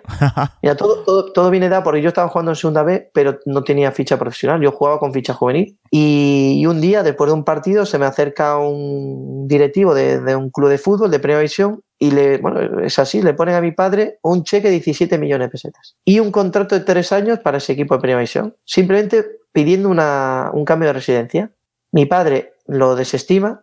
Claro, yo, yo me quería ir, no te imagínate, para mí era una oportunidad. Claro. Porque dice que, bueno, que yo eh, le debo mucho al Lugo, que yo firmo mi, firmo mi, primer, mi primer contrato profesional y que luego ya negocie con el club, para una manera de agradecer lo que habían hecho por mí, ¿no? ¿Qué ocurre? Que yo firmo ese contrato, me ponen una cláusula eh, de 500 millones porque era una auténtica barbaridad. De hecho, fui el primer jugador con edad juvenil en tener esa cláusula. Luego ya, sí verdad, vino Vicentín, que luego más tarde fue Vicente, Sí. que fue un jugador que estuvo en el Valencia, pero yo fui, fui el primero.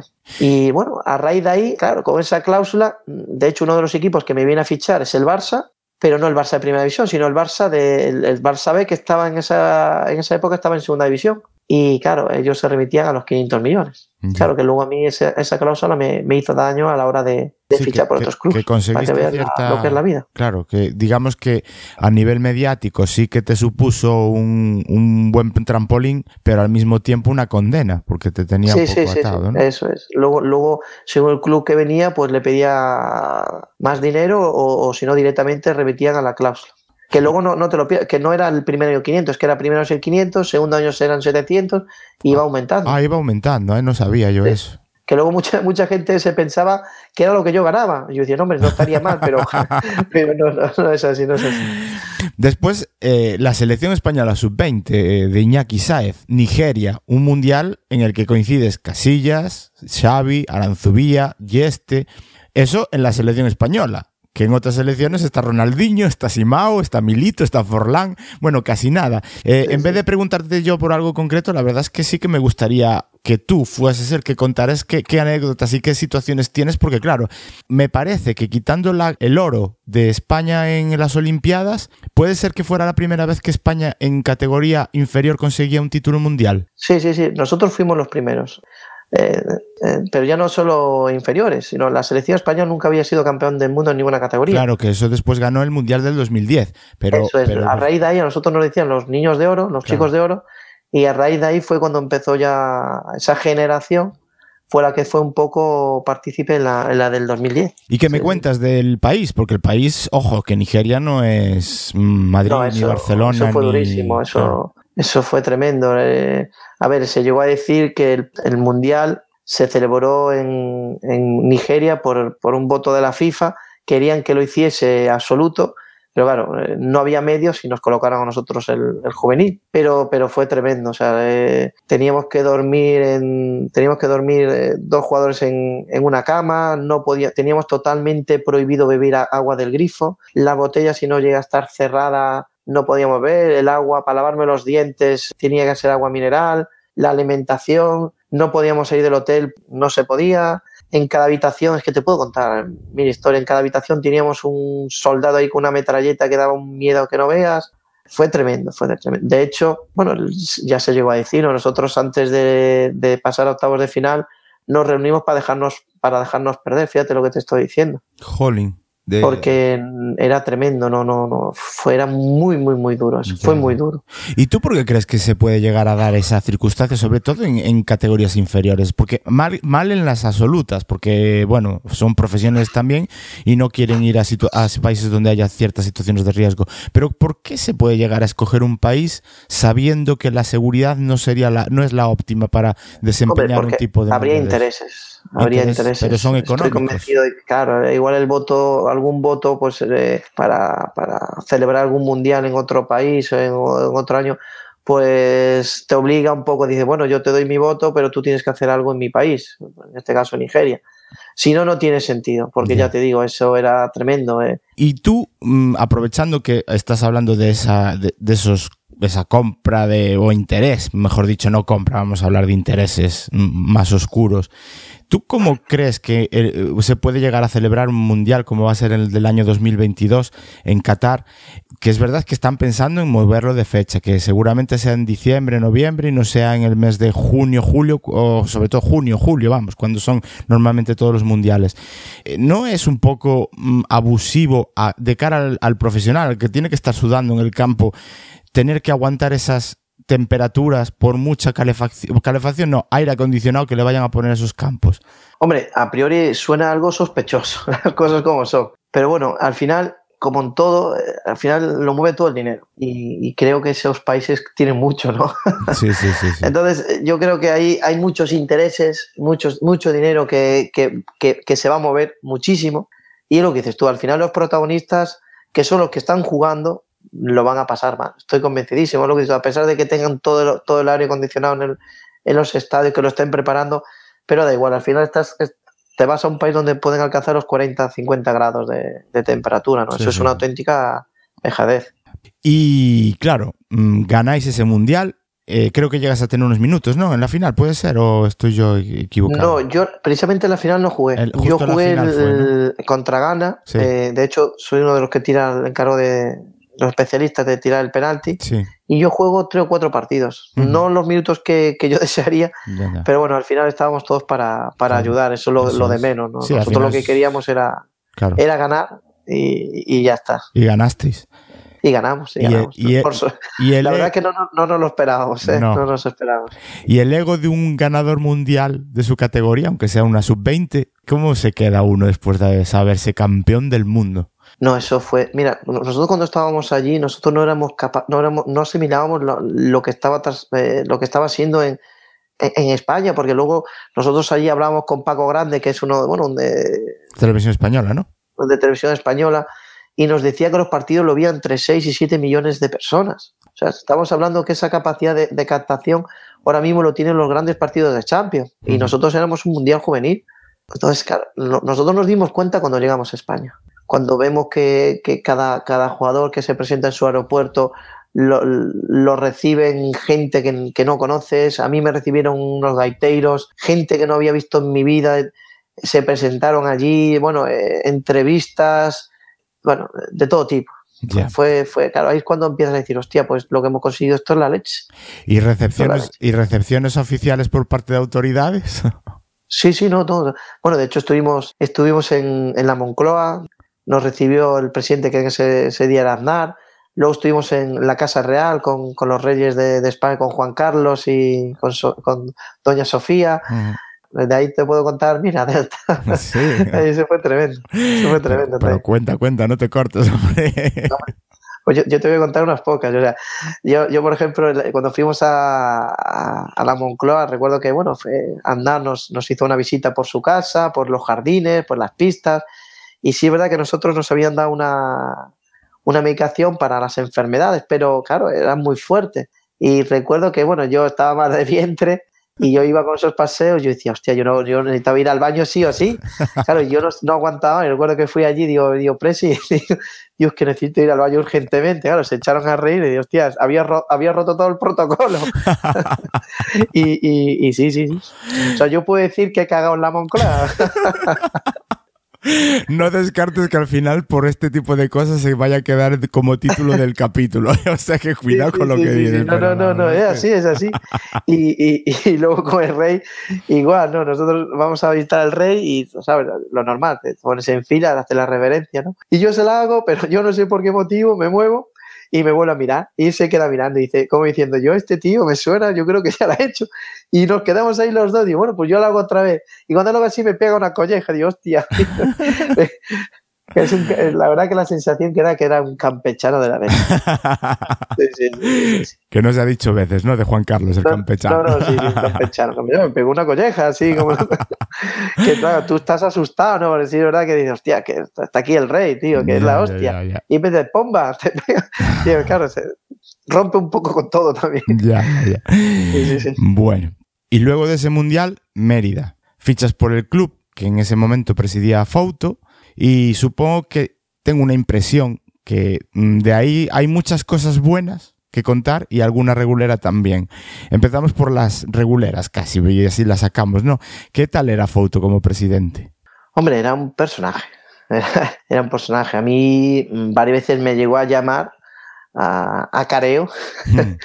porque decía que un jurista profesional no podía ir todo el día en chanda. Yo era el típico que estaba a gusto en chanda con mi gorrita y él me decía que no, dice, tú, tú estando jugador en media no puedes ir en chanda todo el día. Tú tienes que vestirte bien. bueno, si yo voy cómodo y voy... O sea, tú fíjate hasta qué punto el control que quería tener sobre nosotros. Ya. Sí, sí, sí. ¿Es en esta época cuando conoces a, Nani? Sí, yo a mi mujer la conozco en, en Mérida. Sí, estábamos estudiando juntos en el nocturno y bueno, lo que son las cosas, yo la manera de entrarle, le decía, bueno, si algún día llueve, digo, no te preocupes, que yo me llamas, yo te voy a buscar en coche. Claro, luego no caí que aquí llueve una vez cada, cada seis meses, así que tuve que tuve que soltar otra artimaña. ¿Sabes? Eso en Galicia hubiera colado mejor, ¿eh? yo en Galicia hubiese colado. Aquí, aquí ya te pasaban los días, esto no llueve, digo, pues voy a hacer algún conjuro, algo si cae el agua. Pero no, no, no caía, no caía. Así que tuve que echarle valentía y decirle, venga, y, y invitarle a tomar algo fuera. Eh, ¿te, ¿te, sentiste recompensado al fichar por el Mérida después de haber sido campeón del mundo sub-20? Es decir, llegar al Mérida para ti en esa situación colmaba un poco las expectativas que podías tener después de haber salido campeón del mundo. Yo diría que sí, te voy a explicar por qué. A ver, mm. yo tuve ofertas de, de mayor categoría y económicamente eran más interesantes. Pero a mí el Mérida lo que me daba, que era lo yo que quería, era una proyección y lo que quería era jugar. Entonces yo, una de las entrevistas que tengo con mi representante del club, es que a mí me prometen que, voy a tener muchos minutos, que me conocen como, jugador y que la idea era darme por proyección para luego ellos venderme, usarme de, trampolín el club, pero para luego venderme, pero sobre todo jugar.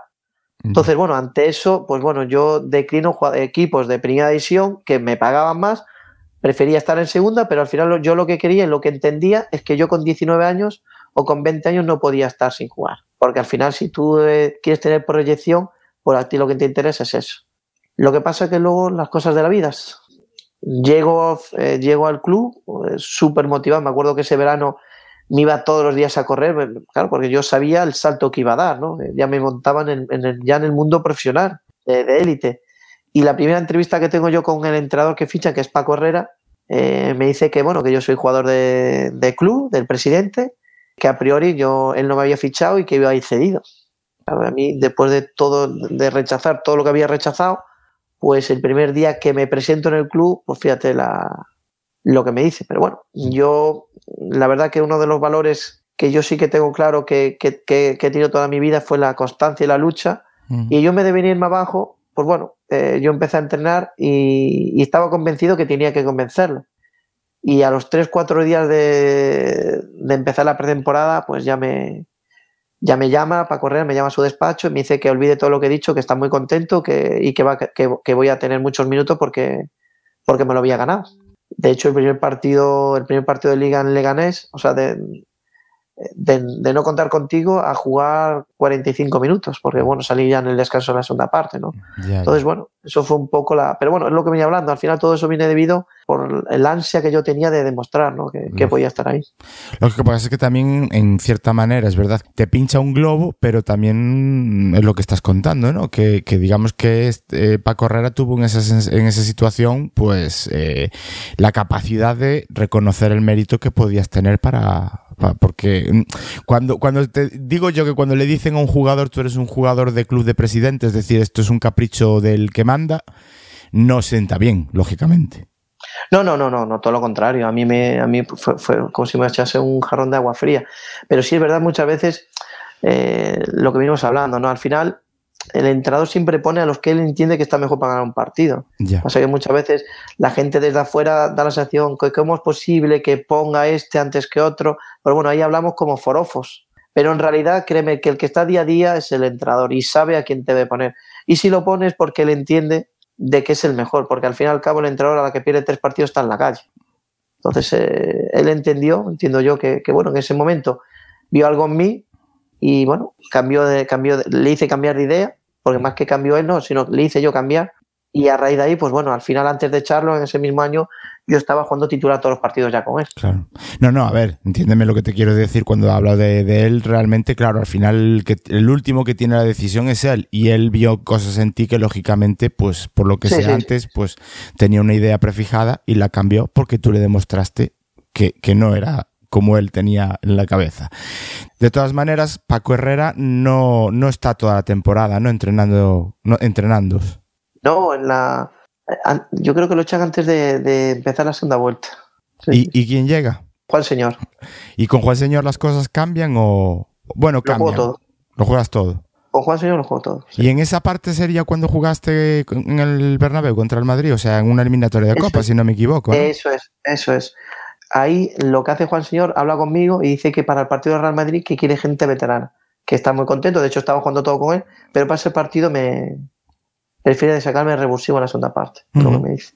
¿Y qué pasó realmente después con el Mérida? Mm, ¿Estalló la burbuja del fútbol en Mérida o qué fue lo que pasó? Porque creo que, bueno, el club mm, desaparece. Eso es, y tú tienes una serie de contratiempos y es que casi todos tus compañeros creo que denuncian porque el equipo se va al tacho, como se dice vulgarmente. Creo que uno de los que no denuncia eres tú. Eh, explica un poquito esa situación. Ahí fue un poco, eso es. Ahí desaparece el club. ¿Qué ocurre? Que no es como ahora. Eh, yo creo que fue el primer club en España que desapareció por impago a los jugadores y por una, por una deuda que aparte luego tenía con, con otros clubes. Entonces lo normal es que, que, se estire la cuerda, pero nunca se rompe. Al final siempre cede una de las dos partes. Yo hablo con mi representante, él me dice, ah, mira, Ale, no te preocupes, porque eso pasa en muchos clubs, es una medida de presión, pero al final eh, nunca sucede nada. Pues denuncian todos menos yo. ¿Qué ocurre? Que al final esto empieza a tirar, empieza a tirar, hay un conflicto ayuntamiento-foto, y cuando se quiere solucionar todo, eh, ya era tarde. El Recreativo de Huelva, que era uno de los implicados, más no recuerdo cuál era otro equipo, envía unos abogados a la federación, tienen de, de fecha límite las 12 de la noche, para enviar un cheque o una manera de, una cantidad de dinero. ¿Qué ocurre? Que llega más tarde de las 12. Entonces los otros clubes denuncian y al final nosotros desaparece el club. Desaparece deportivamente, pero no judicialmente. ¿Qué ocurre? Que todos los jugadores que habían denunciado quedan libres. Y no es que queden libres, que luego aparte hay un fondo de garantía salarial que lo que ocurre es que todos los jugadores pueden recuperar una parte del dinero que se les adeuda. Yo al no denunciar deportivamente desaparece, pero judicialmente, como pertenece, eh, todavía está en trámites, mi antiguo club, que es el Lugo, reclama una, cantidad de por mi traspaso, que creo que eran 20 millones. ¿Qué ocurre? Que yo no quedo libre. Entonces yo me tiro 6-7 meses sin poder jugar al fútbol, porque deportivamente sí iba a ir a ese periodo, pero no judicialmente. Y hasta que se aclareciese todo el tema ese, pues yo no podía fichar por ningún club. O sea, tú fíjate lo que me cambia a mí la vida. De hecho, yo ese mismo año antes de, que acabe la temporada, yo ya tenía un precontrato con el Betis de, tres años. ya no es el hecho de que pierda el dinero que se me adeuda. Eh, no es el hecho de que no pueda firmar por otro club, es que al final yo ya tenía, eh, yo ya tenía entre comillas mi vida resuelta, porque bueno, yo tenía ya tres años un equipo de primera ¿no? Que era el Betis. El Betis del Opera. El Betis de Lopera, sí señor. El Betis de Lopera. Ojo que ya llevamos dos presidentes especiales, Fouto y Lopera, pero bueno. Mm, eh, no, no, no, Lopera no, Lopera no llegué a estar. No llegas, pero digamos que... No llega. Llega no, porque no puedo fichar al, al judicialmente. Y después de eso, entonces, ¿en qué, me voy a Atlético Madrid. Te vas a Atlético Madrid. Que... Me voy a Atlético Madrid, pero me voy a entrenar. O sea, ah. yo hablo con, con, el club, me dicen que no hay ningún problema, que yo entreno, expensas de, de, que se agradezca todo y poder fichar por algún equipo. De hecho, uno de los equipos que se estaba barajando era el Getafe, que estaba también en segunda división. ¿Y el Atlético Madrid al final? Porque Al final, pues bueno, yo iba a entrenar y un día echando un partido con Atleti, eh, estaba, estaba Pablo Futre y me coge y me dice que vaya al club. Y yo, bueno, yo, ¿a qué? Me dice, no, no, tú vete al club que vas a, vas a firmar con nosotros. Claro, yo le decía, no, hombre, Dios, si yo estoy aquí, me dice, no, no, tú tira al club y a firmar. O sea, se puso de tal manera porque le había encantado. Entonces yo llego al club y firmo un contrato de, cinco meses, que era lo que, restaba de, año, más tres años con el primer equipo. ¿Qué ocurre? Que durante, la estancia que yo estoy allí, como todavía no se había resuelto el tema mío judicialmente, pues no podía jugar. Entonces se me hizo, eh, durísimo. De hecho, a mí Marcos Alonso, que era el entrenador del primer equipo, que fue el año de la Leti en el infierno, me sube a entrenar, pero claro, estamos en las mismas. Yo entrenaba, pero no podía, no podía jugar con, con, el equipo. Creo que sí, que con el, con el filial sí podías. No, no, no podía, no podía. Lo que pasa es que, bueno, pasa el tiempo y de hecho, un día me coge Jesús Gil, me pilla, me dice, ¿qué pasa contigo? Digo, no, yo estoy en esta situación. Dice, no te preocupes. Dice, yo en una semana estás jugando. Y bueno, y así fue. Eso no fue una semana, pero en dos. O sea, yo no sé el poder que tenía ese hombre. ¿Qué ocurre? Que yo debía ya eh, más de ocho meses sin poder jugar al, fútbol. Entonces, ¿qué ocurre? Se me da la posibilidad de, bueno, ir cogiendo un poco partidos eh, y decido bajar al filial, que está en segunda vez, con opción de, de estar con el primer equipo. De, bueno, yo lo entiendo, porque claro, lleva mucho tiempo sin jugar y yo al final lo que quería era jugar, porque fíjate, estamos hablando que yo con 22, 23 años, 22 en este caso, al final lo que uno, uno cuando se hace como futbolista es jugando. Entonces yo bajo al filial, el equipo estaba hecho, pero claro, no quedamos, de hecho, quedamos campeones de campeones de liga, pero no podemos ascender. ¿Por qué? Porque nos pasa igual como nos está pasando ahora al, al Deportivo con el Fabril. El Atleti no sube a primera división, que fue el año del infierno, nosotros estamos jugando la liguilla para subir a segunda división, pero claro, no, no podíamos hacer nada, no, no, no, teníamos ningún objetivo. ¿Por qué? Porque el equipo estaba, el primer equipo estaba en segunda división. estaba taponando.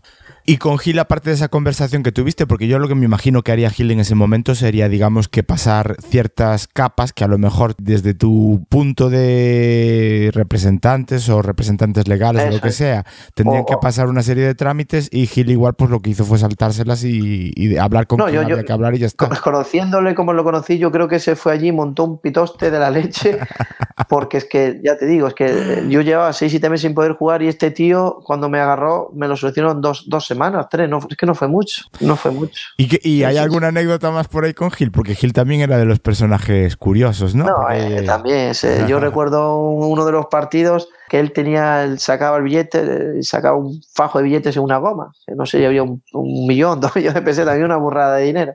Y, le va, Presi, el, capitán Presi, venga, una prima si ganamos, tal, no sé qué. No, no, no, venga, Presi, va, no sé qué. Y el tío se calentaba, venga, va, si ganáis, te lo tiraba, te decía, toma, si lo ganáis, ahí lo tenéis. Claro, lo que pasa es que, claro, ya lo teníamos nosotros. O sea, si ganábamos lo teníamos y si perdíamos, pues también. O sea, que ese, ese dinero no, venía con vuelta. A ver, Era, era, era, un tío emblemático, era, era muy peculiar, pero tenía. La verdad que era, era admirable, ¿eh? era un tío cercano, un tío. La verdad que me sorprendió. De cerca ganaba muchísimo. Sí, porque bueno, muchas veces también hay veces que la imagen que te puedes hacer de determinados personajes en, en, el fútbol y en un montón de sitios mm, está un poco pervertida por la imagen que te puede dar los medios de comunicación. Y como él en, en, los medios de comunicación montaba sus espectáculos, digamos, que formaba parte de lo que era él, supongo. No, no, claro, era, era su show, como decía yo, ¿no?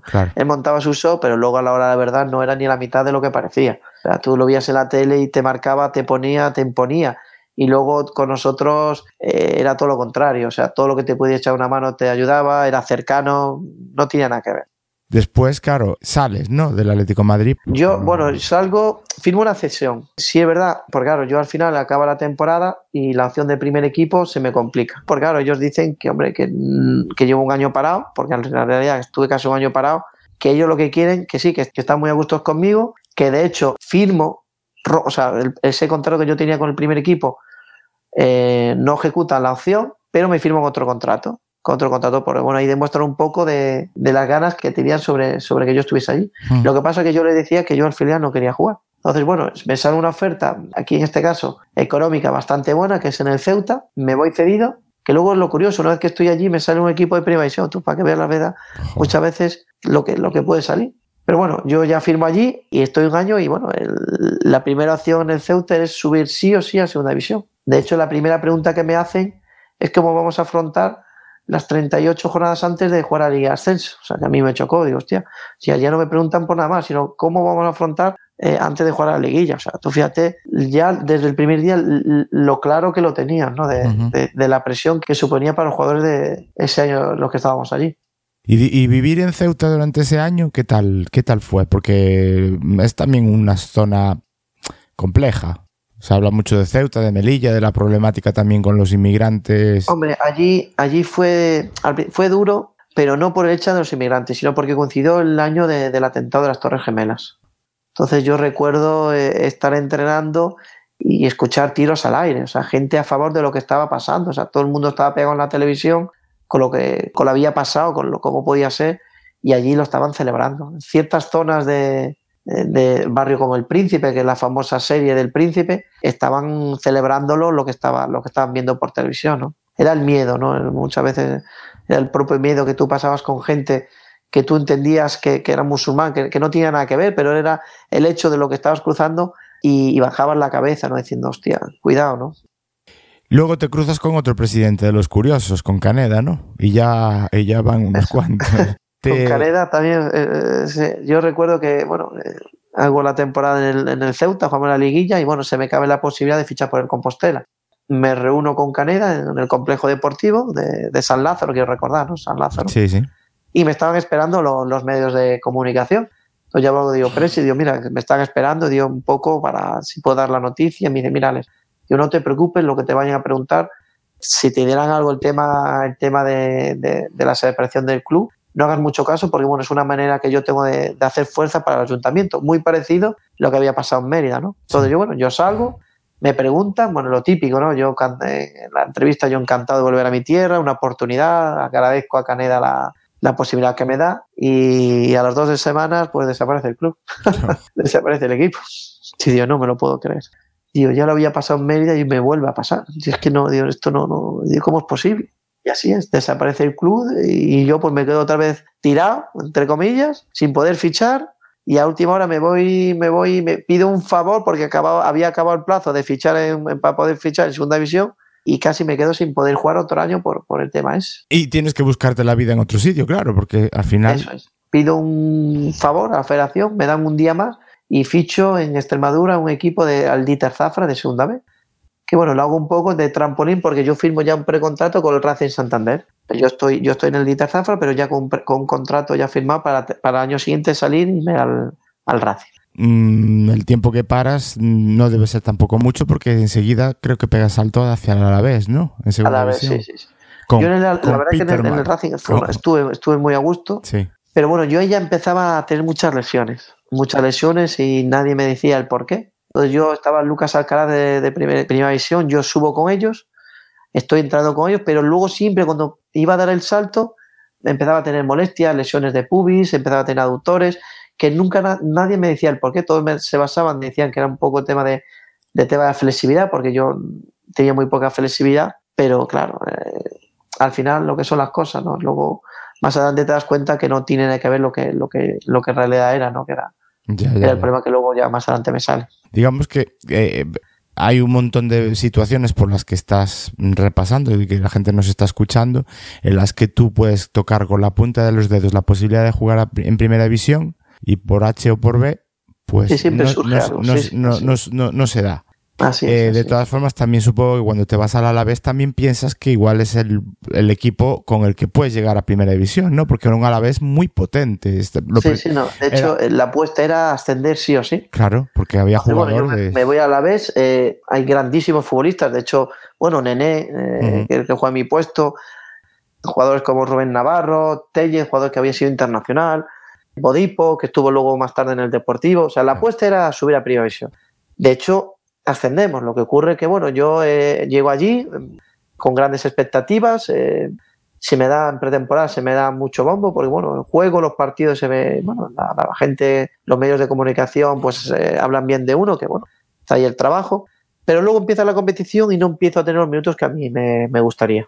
Todo es curioso, yo, yo hablo con Peter, que es el presidente. Eh, Ot- otro, él, otro, del, otro, otro otro de la colección. Este ya, este ya, este, este sí que era un Sotman, esto sí que era tremendo. Esto sí te- Coño, te voy a con- eh, contar una anécdota. Él, eh, un partido ya determinado durante el año, ¿no? De nosotros estábamos jugando la, para estar arriba para ascender, y era un partido trascendental, ¿no? Jugábamos en casa, era, era, teníamos que ganar, ¿no?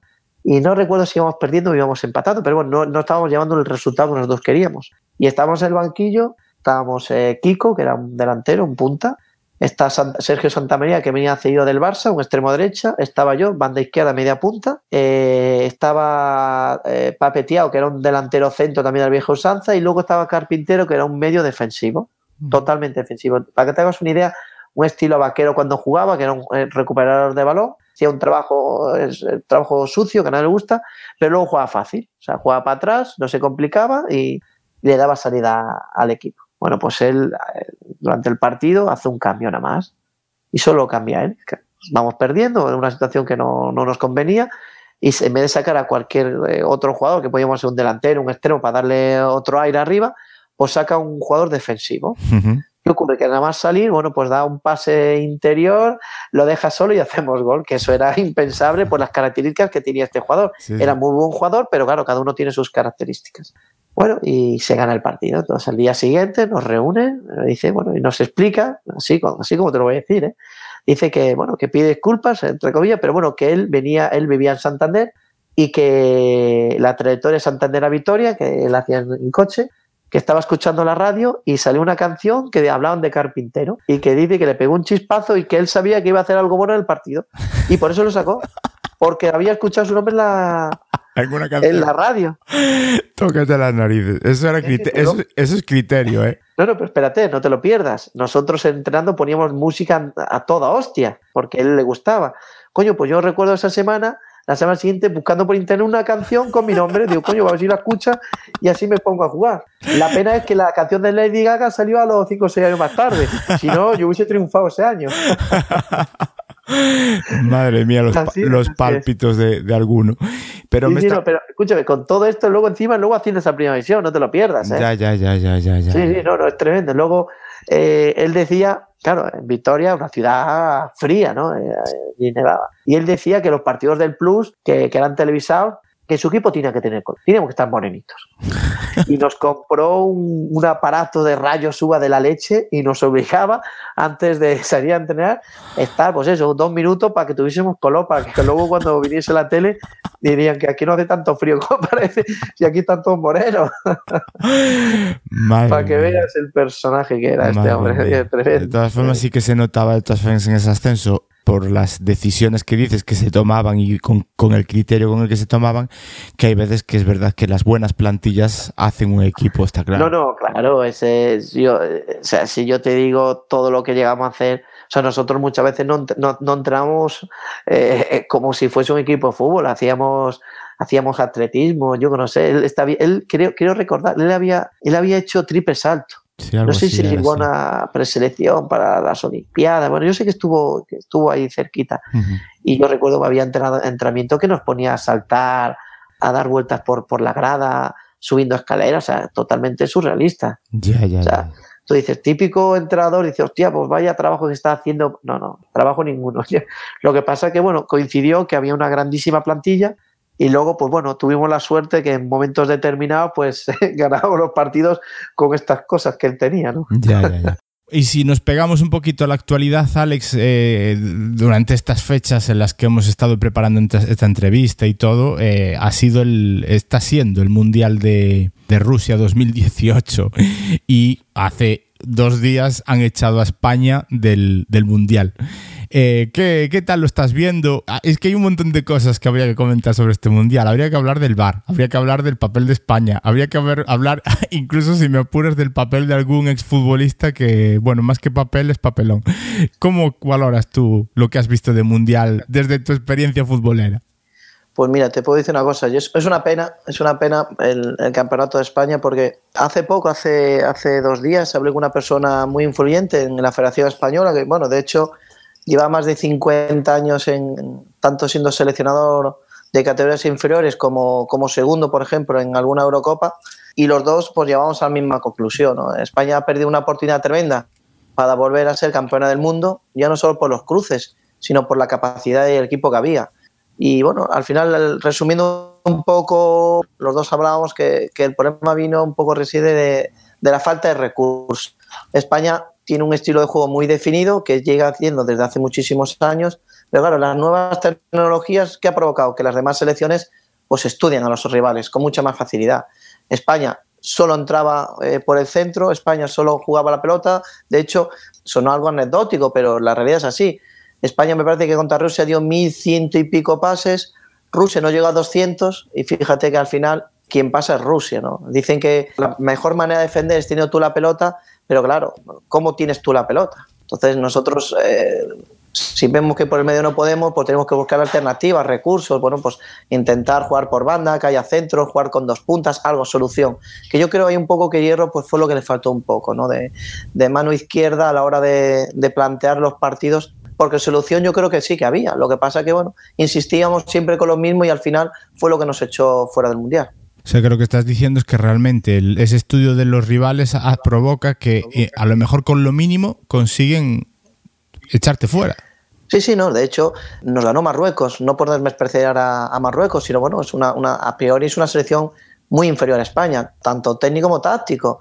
Con Irán sufres y luego con Portugal empatas a tres, pero sí, verdad, con, muchos problemas en la línea defensiva, ¿no? Y ofensivamente tampoco es que fuésemos un, equipo en donde dices eh, las, las, posibilidades que tiene. Entonces, esto poco a poco, bueno, pues los equipos van viendo, nos, nos vienen estudiando desde mucho atrás porque nosotros lo tenemos muy claro y o lo tenía muy claro de la manera de jugar y creo que ahí fue donde cometimos el fallo.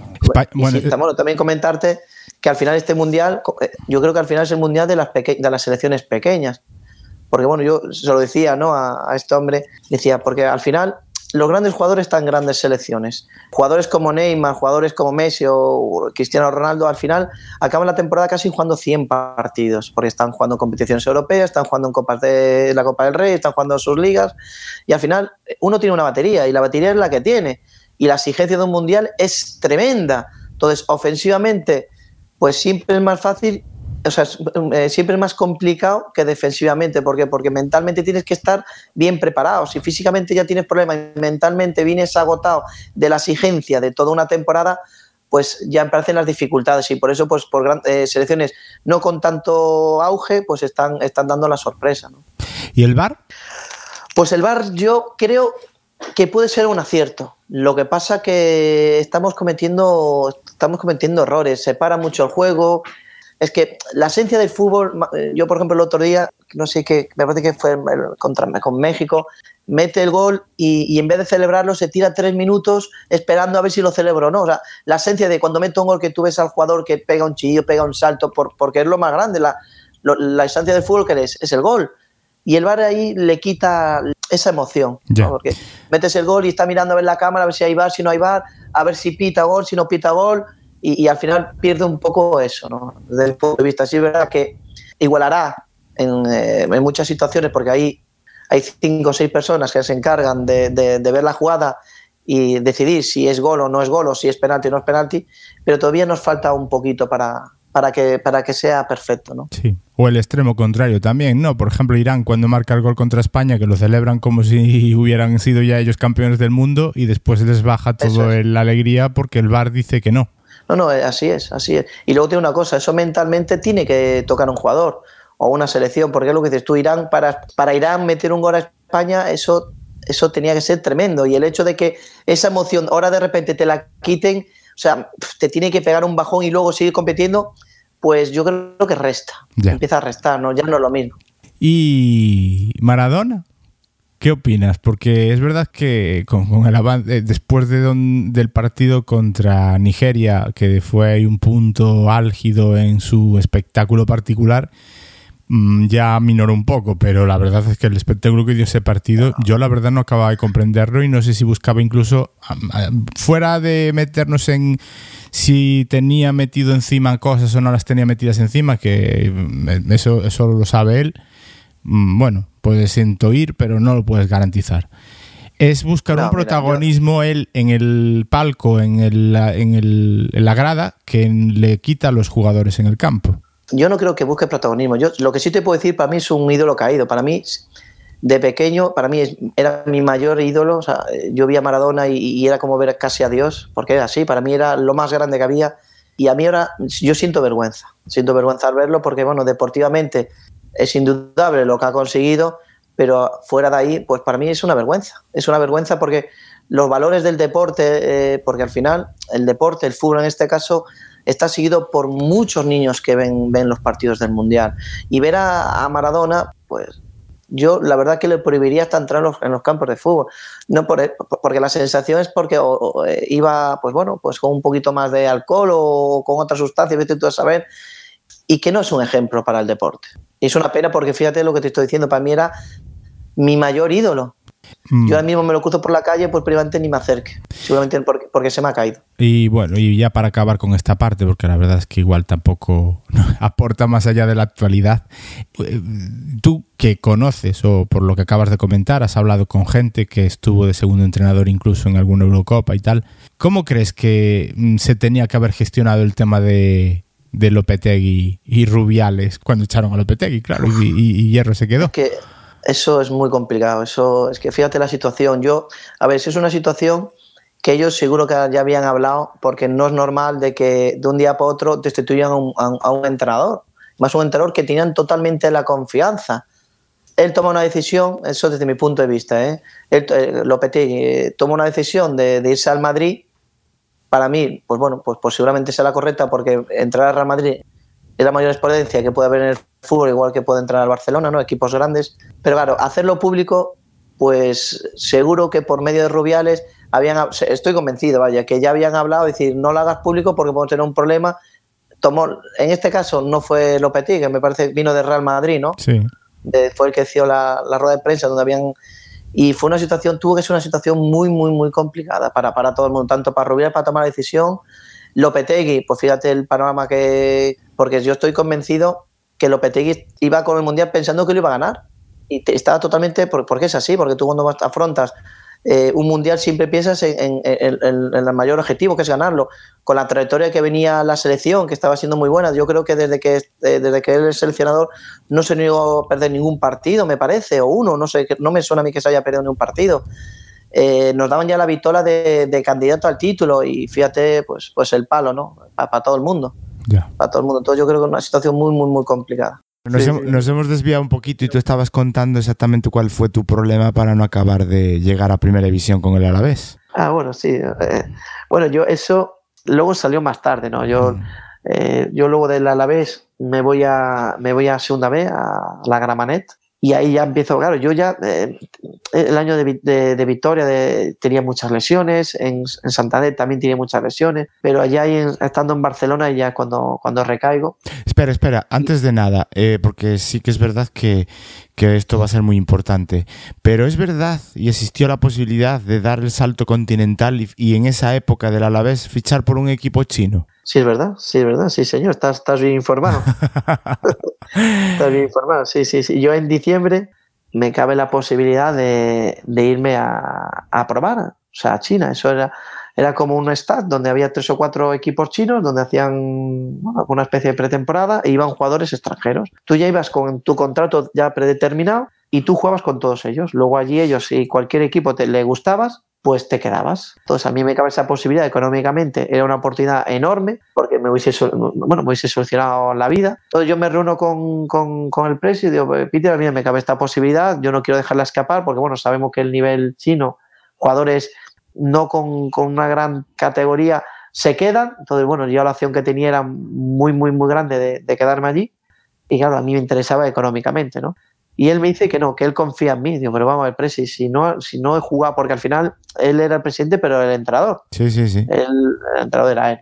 Entonces él me dice que no, que él confía mucho en mí, que puedo ser un jugador importante pero que si me quiero ir, que, que tienen que pagar por mi traspaso. Claro, este no le entraba en la cabeza de que alguien sí quería ir del, del equipo. Bueno, yo al fin y al cabo, yo era lo que quería crecer y si no podía crecer, pues bueno, pues económicamente que me interesase mucho, Claro. porque claro, eh, de jugar a China es un gran cambio, ¿no? Más Claro. yo que tenía una familia y no me dejó, no me dejó marchar. No me dejó marchar. Y eso, empezabas con el, la Gramanet. Eh, creo que a nivel, el nivel deportivo que estabas ofreciendo, estaban contentos contigo, ¿no? Es, eh, ¿En qué categoría estaba? ¿En segunda B? Yo ahí me bajo a segunda vez, Ujú. porque al final eh, en Vitoria no juego, no juego mucho y yo lo que entiendo que quiero, quiero dar un pasito atrás para dar dos saltos, ¿no? Entonces yo eh, acabo en la Gramanet, que es un equipo que lleva cuatro años la Liga de Ascenso a Segunda División A, hace un esfuerzo económico enorme, entonces bueno, yo decido irme para allí. Ujú. De hecho, a los seis meses eh, me viene, me quiere fichar el Lleida, que está en segunda división. Se lo planteo al club, porque claro, yo había firmado dos años, y ellos me hacen una mejora de contrato, que no tenían por qué, porque yo tenía mis dos años, simplemente con negarme, pues con negarse, pues no podía hacer nada, ¿no? Ya. Entonces ellos entendieron, por una manera de tenerme contento, pues bueno, me hacen una mejora económica ese año, el año siguiente, y me dan un tercero.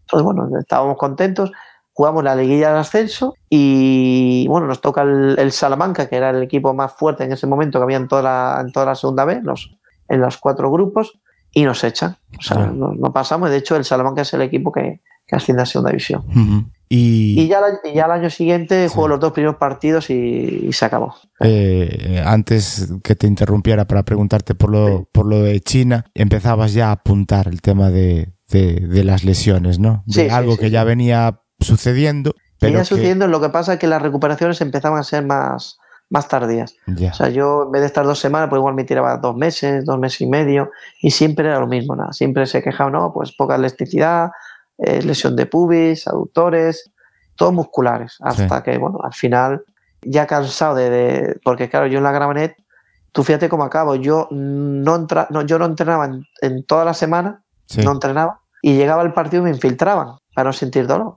Jo. Entonces era curioso porque yo recuerdo el entrenador me decía, me decía, ¿espada o lanza? Me decía. Y yo, ¿cómo que espada o lanza? Sí, sí, sí, espada o lanza, espada o lanza. Yo decía, pues espada. Y pues ala, a la guerra, a jugar con el once. Que luego yo decía, hostia, si digo lanza, digo, pues también hubiese jugado, ¿no? Y eh, es algo que siempre eh, es una referencia que todo el mundo tiene. Realmente cuando uno juega infiltrado es simplemente poner una especie de anestesia en una zona donde Eso tú es, tienes no un dolor, duele, ¿no? no te duele. Claro. Eso sí, luego yo me tiraba una semana en cama. O sea, yo me infiltraban y los dos siguientes días no me podía mover. Eso, No eh, eso está permitido, ¿no? No es nada... Claro, Claro, claro. Tú piensas que a mí me podían haber hecho doping.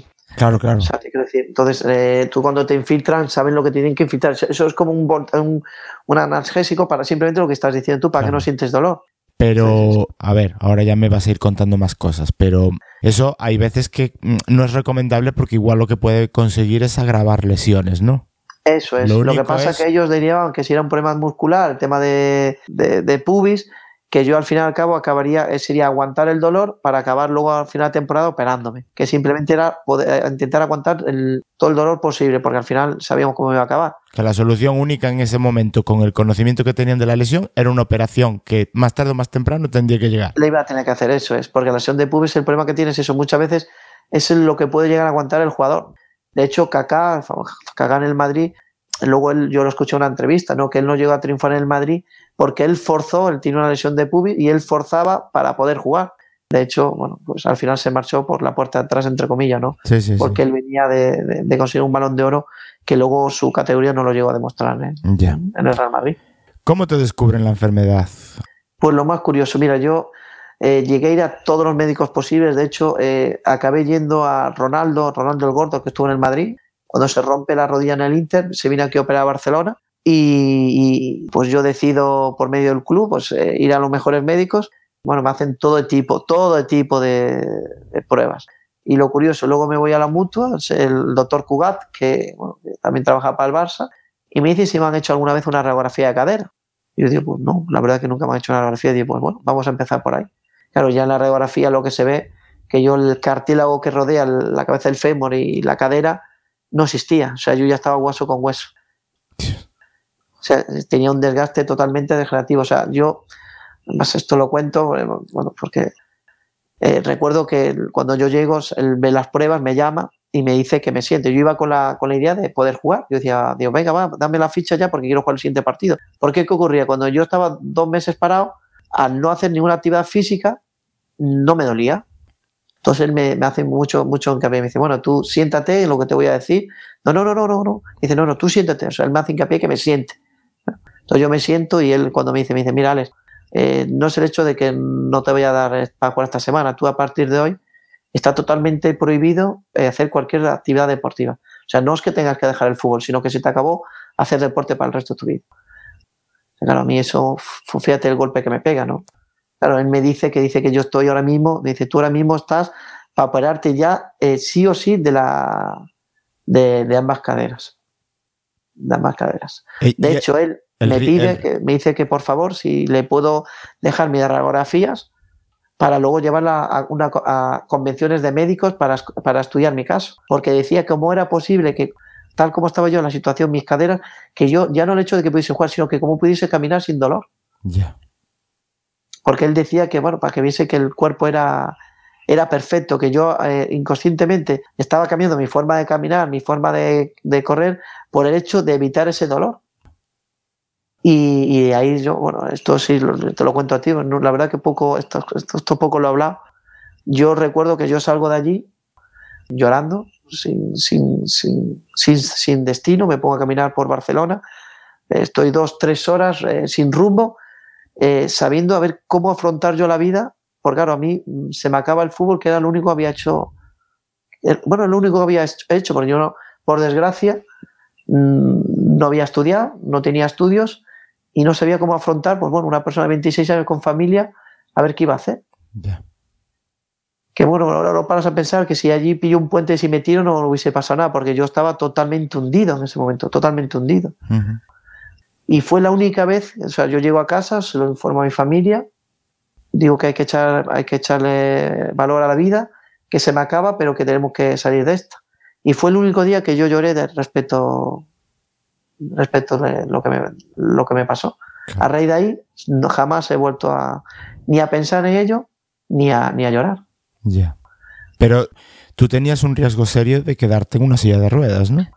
Sí, no, bueno, claro, yo, el, problema está que a mí me hace una, me cambian la prótesis, me cambia la, izquierda y a los dos meses me cambian la derecha, algo que totalmente, bueno, suelen hacerte, no lo recomiendan porque dicen que eh, lo normal es que se esperen un año, dos años para hacer una, como se una operación bilateral de, de, prótesis de los dos lados.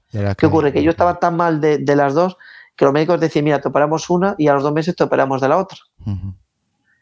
¿Qué ocurre? Que la izquierda va muy bien, pero la derecha no me la acepta el cuerpo. Mm. Entonces yo empiezo a tener problemas, no puedo, de hecho, eh, no era capaz de subir ni una escalera. Yo empiezo a andar con dos muletas. O sea, totalmente ortopédico, total. Mm. el salón me preparo, bueno, yo vivo en una casa y yo las habitaciones las tenía en, eh, en la segunda planta. Me tengo que preparar el salón porque no era capaz de subir una pequeña escalera. O sea, de los dolores eh, no podía moverme, me despertaba llorando todas las noches, pero por el dolor que yo tenía. Entonces al final eh, los médicos me deciden operarme la, quitarme la prótesis, porque ellos, después de todas las pruebas que me habían hecho, no sabían lo que me pasaba. Decían que una vez que me abriesen, ahí es donde tenían que ver lo que realmente tenía. Y ahí sí fue, que una operación eh, a priori sin, sin riesgo se me complica muchísimo porque ahí descubren que yo lo que tengo, que el, dentro del hueso, que es donde va la prótesis, eso se regenera y se engancha al, hueso. ¿Qué ocurre? Que a mí no se, había, no se había hecho. Entonces, en cualquier momento se me podía haber salido la prótesis. Cualquier día caminando, cualquier día, pues tú imagínate lo que tiene que ser eso, lo doloroso que era. ¿no? Dios mío. Y de ahí fue cuando me dicen que es de alto riesgo y que si el cuerpo no me lo aceptaba, pues bueno, me podía quedar en silla de ruedas porque ya no tenía espacio para meter la prótesis. Ya. Porque al final estamos hablando de que era una enfermedad degenerativa, Alex. Eso es, una enfermedad degenerativa de huesos.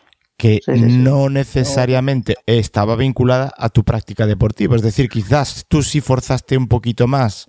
Eso no. a ver, yo esa enfermedad yo ya la tenía. Claro. Sí es verdad que el hecho de hacer actividad deportiva, en este caso fútbol, lo que había, lo había provocado que en vez de salirme con 50, 60 años, pues me había salido con 25, 20, con 25, 24. Que de hecho los propios médicos me dicen, si nosotros te hacemos una radiografía de cadera a los 20 años, tú hubieses dejado el fútbol seguro. Porque ya se había manifestado. Porque a pesar de que lo, que puede estar escuchando todo el mundo, que está atento a lo que estás contando, al final, hasta cierto punto, tuviste suerte, porque durante muchos años pudiste hacer lo que te gustaba. Eso yo siempre, siempre, siempre lo digo, yo he sido en realidad un afortunado, porque a mí con 20 años, eh, si me hubiesen hecho la, eh, lo que te decía, no siempre radiografía, hubiese tenido que dejar el fútbol y al final yo lo dejé con 26, eso sí, destrozado, pero bueno, he estado haciendo durante 10 años, porque yo empecé a los 17 como profesional, durante 10 años he disfrutado de mi sueño, que era, que era disfrutar de, de, jugar al fútbol, ¿no? que, era, que era lo que, lo que deseaba.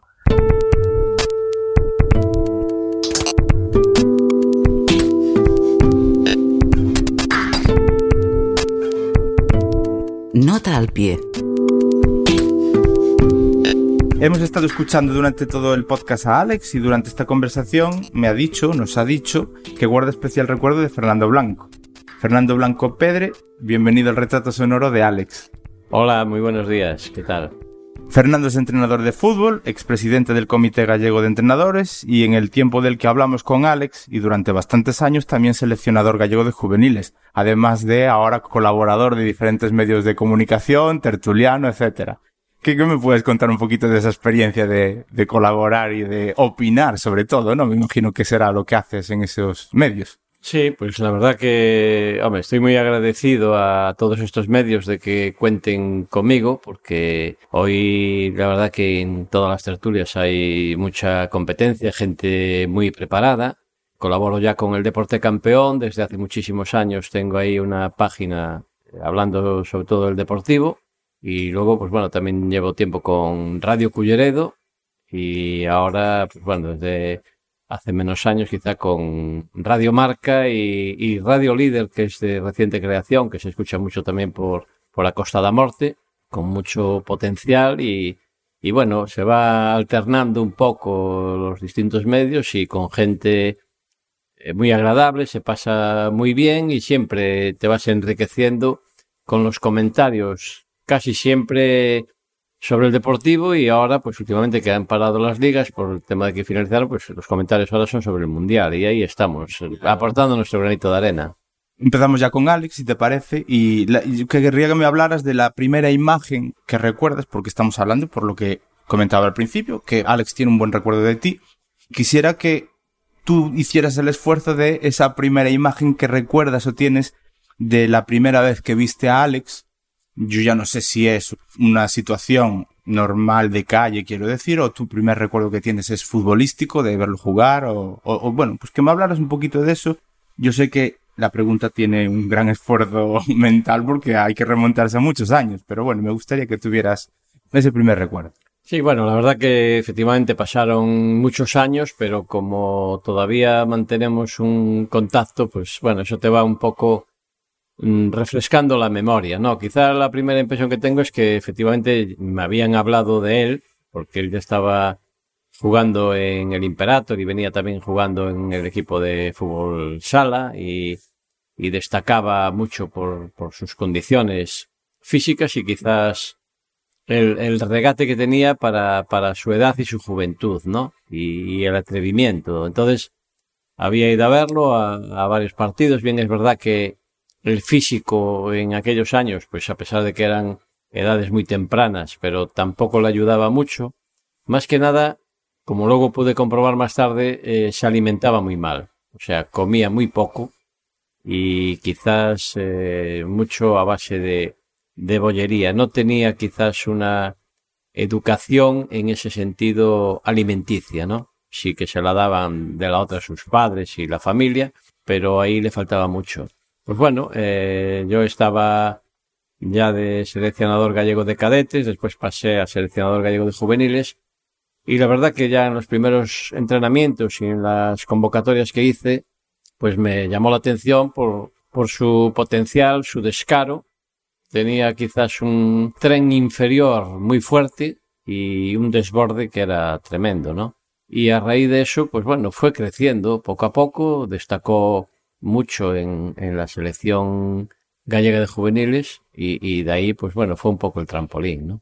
Y me estás comentando ya esto de, de, sus condiciones en cuanto a, a tren inferior, a, tal, pero realmente yo se lo decía a él y a mí lo que me parecía es que Alex buscaba la, la perpendicular o por lo menos llegar lo más pronto posible al, al área los recuerdos que tengo. También se lo dije a él y me parece que igual me traiciona un poco la mente, pero yo es que lo veía y es que era siempre encarar. Y, de hecho él en la conversación nos lo dice, que le tenía mucho respeto a muchos de los laterales con los que se enfrentaba, pero que no recuerda ningún lateral que no fuera capaz de desbordar. Sí, la verdad que bueno, él era, por decirlo de alguna forma, muy eléctrico, te encaraba el uno contra uno, era muy difícil de, de pararlo y luego pues tenía una zurda prodigiosa, ¿no? O sea, la verdad que tenía un disparo fuerte y eso pues te, daba mucho porque tenía un desborde.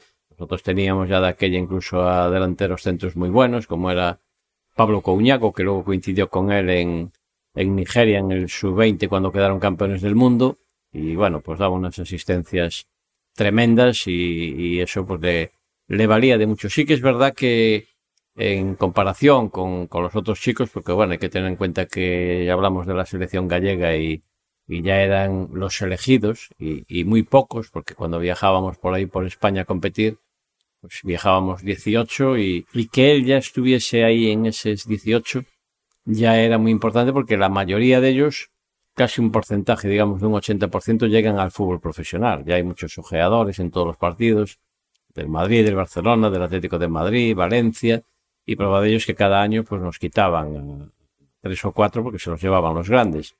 Y eso a él también lo, lo, lo estaban siguiendo los ojeadores y prueba de ello es que, bueno, llegó al, al fútbol profesional y, y, como a pesar de que él siempre me lo recuerda y me lo menciona y que hace poco pues aún estuve con él en Mérida, porque cada vez que voy de viaje voy hacia el sur, que suelo ir a lo mejor una o dos veces al año, pues siempre me paro allí porque, bueno, tenemos una amistad muy buena y, y que además mm, no es que la tenga con todos los jugadores. Siempre fui quizás un poco distante y sin embargo con él, pues bueno, hubo esa empatía también quizá porque eh, yo quise siempre ayudarle, ¿no? Me daba, o sea, como que le faltaba algo en casa porque íbamos de concentración y un día le descubrí, apenas comía estabas pendiente de los jugadores y, veía que él sacaba de la mochila, pues a lo mejor eh, llevaba donos, llevaba chocolatinas y la alimentación la tenía fatal. Entonces, bueno, eso había que ir poco a poco y yo creo que eso lo fue superando. Ya en Mérida ya come embutidos, come de todo, ya me pegó fuerte. Lo de la alimentación lo reconoce él durante el audio que sí que se le cuida, se cuidó mucho porque le, tenían vigilado. No me especificó que había sido tú, pero se ve que está claro que ya él sabía que por ahí cojeaba la cosa, ¿no?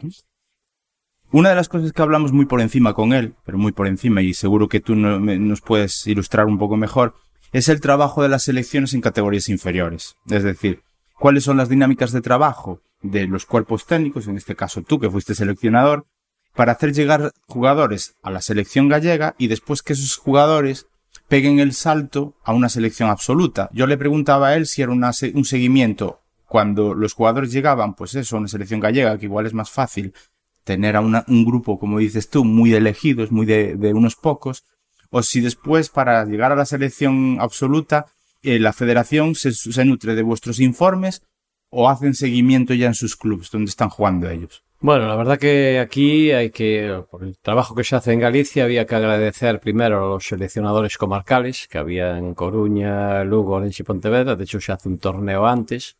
Ahí ya te vas fijando en la gente que tienes de colaboradores que van haciendo las propias selecciones.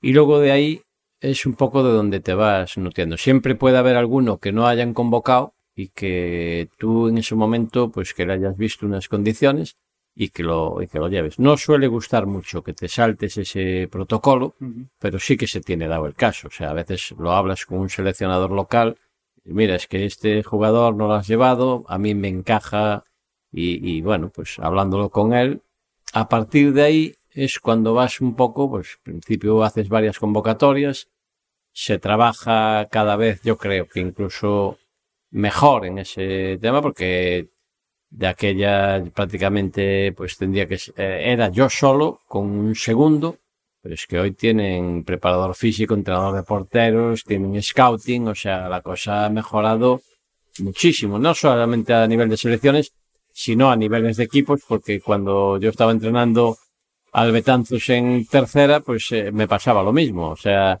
prácticamente no tenía ni segundo y, y me tenía que encargar yo de todo. Entonces, un poco con la pregunta que tú me hacías, a raíz de hacer esa selección, luego nosotros tenemos unas reuniones periódicas que, bueno, podían ser a lo mejor dos o tres al año con los seleccionadores españoles. Y otros partidos que hacíamos nosotros también aquí, amistosos, venían a verlos para verlos competir aquí y luego a nivel nacional. Según los informes que tú le dabas, también ellos iban eh, aportando y cogiendo sus apuntes el propio seleccionador, como podía ser en este caso Teodoro Nieto, que estaba de aquella, o el mismo Goico Echea, y con esos informes los llevaban a, a la española, ¿no? Siempre sí que es verdad que tenías que tener muy buena sintonía con ellos y no engañarlos. O sea, tú no le podías decir de un jugador que luego lo llevasen y que quedasen mal, ¿no? Yo estoy muy satisfecho porque quizás es un hecho histórico y que presumo muchas veces de ello, y es que a una selección nacional, y como fue en el caso de, de Nigeria, pues ha podido meter a Alex Lombardero, a Pablo Couñago, a Pablo Coira, que han llegado al fútbol de, élite y entonces pues para mí eso es un, un orgullo, ¿no? El tenerlos en, en Nigeria y, y, el poder presumir de ello porque no lo conseguían a lo mejor pues ni, ni Cataluña ni Madrid con ser unas potencias tremendas y además de elegir jugadores de toda España porque nosotros podíamos tener gallegos en Cataluña que se los llevaba el Barça como era el caso de Trasorras o, o Nano o que siempre te llevaban alguno, ¿no? Pero el tenerlos aquí y que hayan ido a una selección española, que hayan quedado campeones del mundo, para mí ya es lo, lo máximo que podía aspirar. Claro. Y, no, y no es ninguna broma, por lo que dices, precisamente por ser Galicia, que entonces hablaba muy bien de ese trabajo que estabais haciendo. Digamos que se fiaban y confiaban en lo que vosotros proponíais. Sí, luego, bueno, que estaba también que me olvidaba el propio Dani Mayo, sí. Incluso llegó un momento que Iker Casillas era suplente de él, o sea que hubo ahí una, digamos, hornada, por no llamarle camada, que me suena peor, que, que fue tremenda, ¿no? O sea, el poder llegar con esos jugadores y a veces eh, yo que todavía sigo hablando con frecuencia con Teodoro Nieto, pues es de, de no querer meter a veces gato por liebre, de querer meterle un jugador que luego no reúne las condiciones y que digas, pues este me quiso meter uno que no me gusta y él, sin embargo, pues bueno, estaba muy contento con lo que se aportaba desde Galicia y, y, la verdad que, bueno, le salió fenomenal porque de hecho quedaron campeones del mundo, ¿no? ¿Le haces seguimiento con los años a todos los jugadores que pasaron por tus manos, que fueron, supongo que los años que estuviste de seleccionador cadete, seleccion, seleccionador juvenil, que sabes que son mimbres de futbolistas, porque todavía futbolistas como podemos pensar que son los profesionales, pues los que pasaron en ese momento por tus manos no lo eran, eran proyectos eh, les haces seguimiento con los años, te preocupas de saber, a ver qué, cuáles son sus carreras, o digamos que lo, lo, lo, haces igual, pues en base a esa empatía de la que tú me, me, estabas hablando, porque una vez que pasan por tus manos, tú ya, que ya no puedes hacer más por ellos. Sí, pero efectivamente les hago el seguimiento, prueba de ello. Hombre, ahora mismo todos los que estuvieron conmigo ya están retirados lo que es a nivel de fútbol como jugadores. Sí que siguen en tareas a lo mejor o entrenadores o secretarios técnicos, pero es una labor muy grata y que a veces cuando salgo de vacaciones o viajo es una satisfacción para mí el ir, no sé, a Benidorm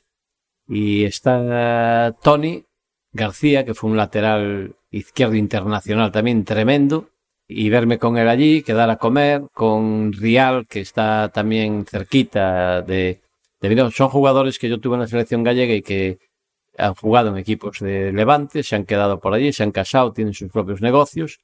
El ver a esos jugadores cómo han progresado y que aún hoy, después de que han pasado tantos años, te sigan pues apreciando con un respeto tremendo, o sea, eso es una cosa que me llama muchísimo, ¿no? Un, hace poco, en las fiestas del verano pasado precisamente, eh, me chocó muchísimo y lo cuento siempre un jugador de aquí que yo tuve y estaba en una fiesta de estas de verano y tenía una copa en la mano, un cubata, y cuando lo vi yo y vino a saludarme, pues muy contento y para darme un abrazo, la escondió detrás y se la dio a un amigo y me chocó muchísimo como después de tantos años, y son gente que ahora están rondando los 40, ese, ese respeto que hay todavía que vamos, me, me, sorprende y al mismo tiempo me gusta. Sí, porque te siguen manteniendo como un referente, ¿no? En ese aspecto, ¿no? Eso está, está genial y, y bueno, es paradójico también, ¿no? Que parece como que en ese aspecto como que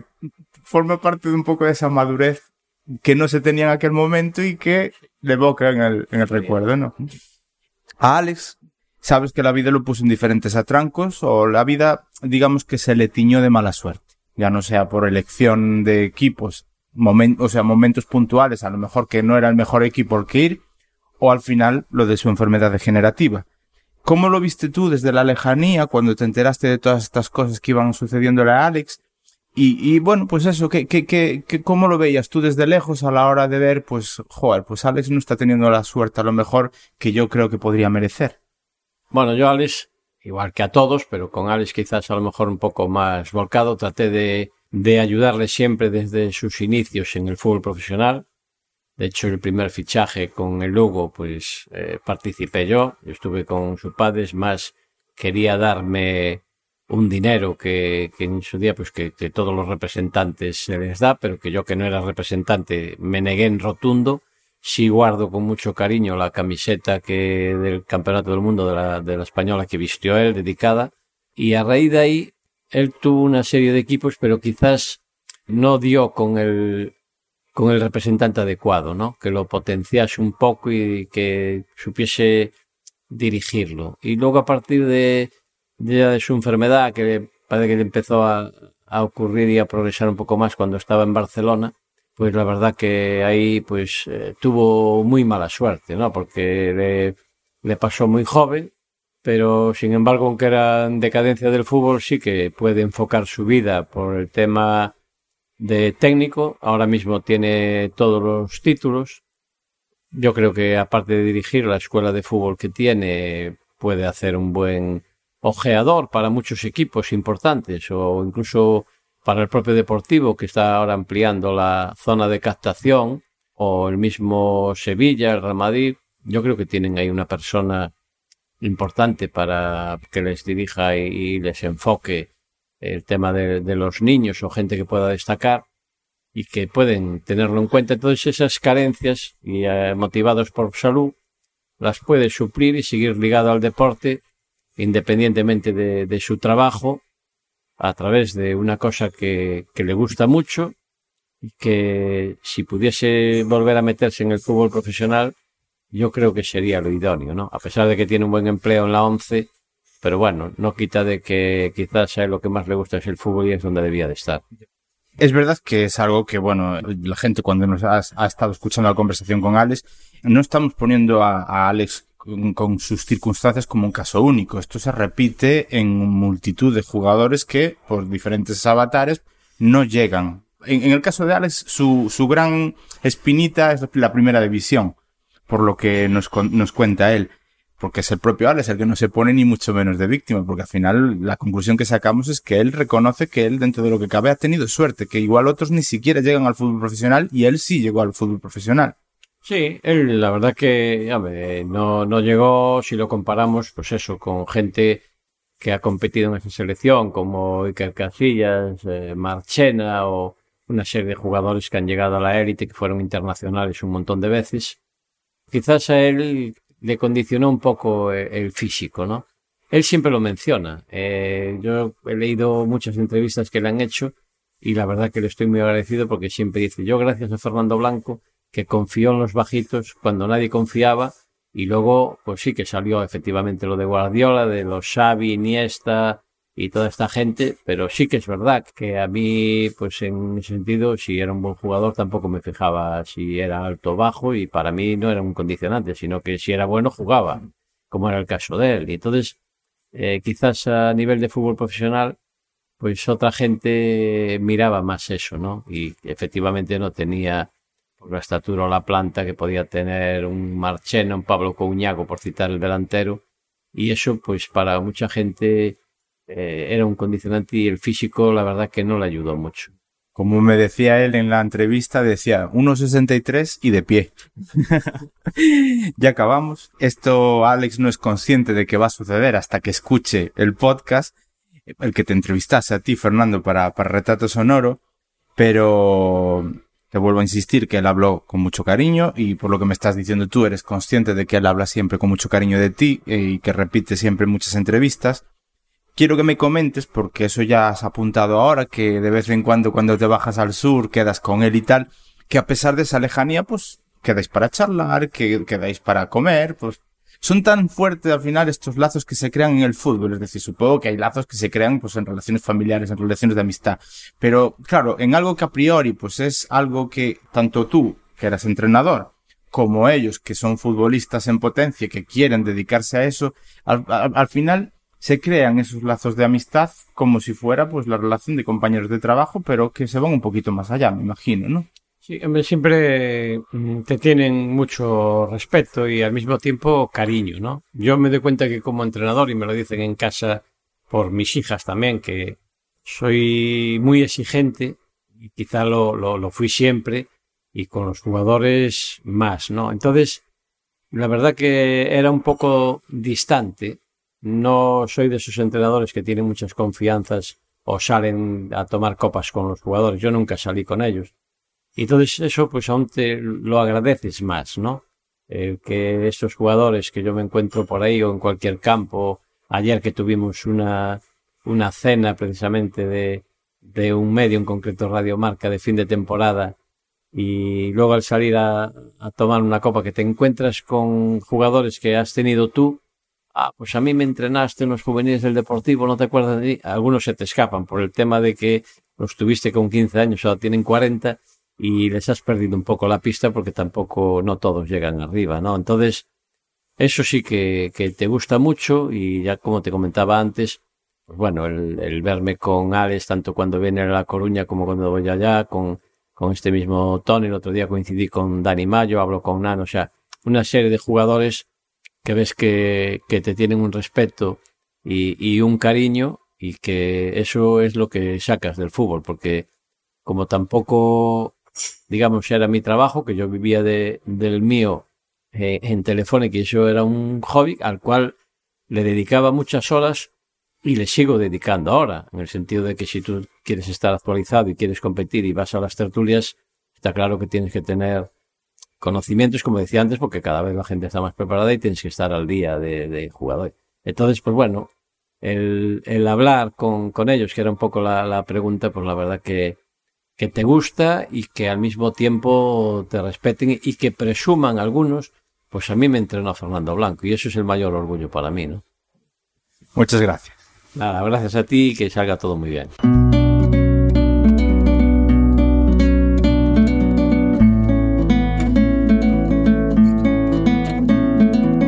El método de contacto para hablar con Fidel, es decir, conmigo, en Twitter es Mouzo, con ceros en lugar de os. Y para retrato sonoro podría cansarte con mi voz diciéndote cuáles son, pero lo van a hacer Ana María y Rosalía. Venga hijas, dadle, a ver si hago podcastes de provecho con vosotras. ¿Tienes las fotos e historias de la gente de Fidel? En sons.red barra el retrato sonoro y en el retratosonoro.es. Entra y deja tu comentario. O también en el correo electrónico en el retrato sonoro sons.red con un tweet en el retrato sonoro. Y en Facebook facebook.com barra el retrato sonoro. Así vale papá. Es que es muy fácil. Y a veces te pones de un intenso que no es normal. Vale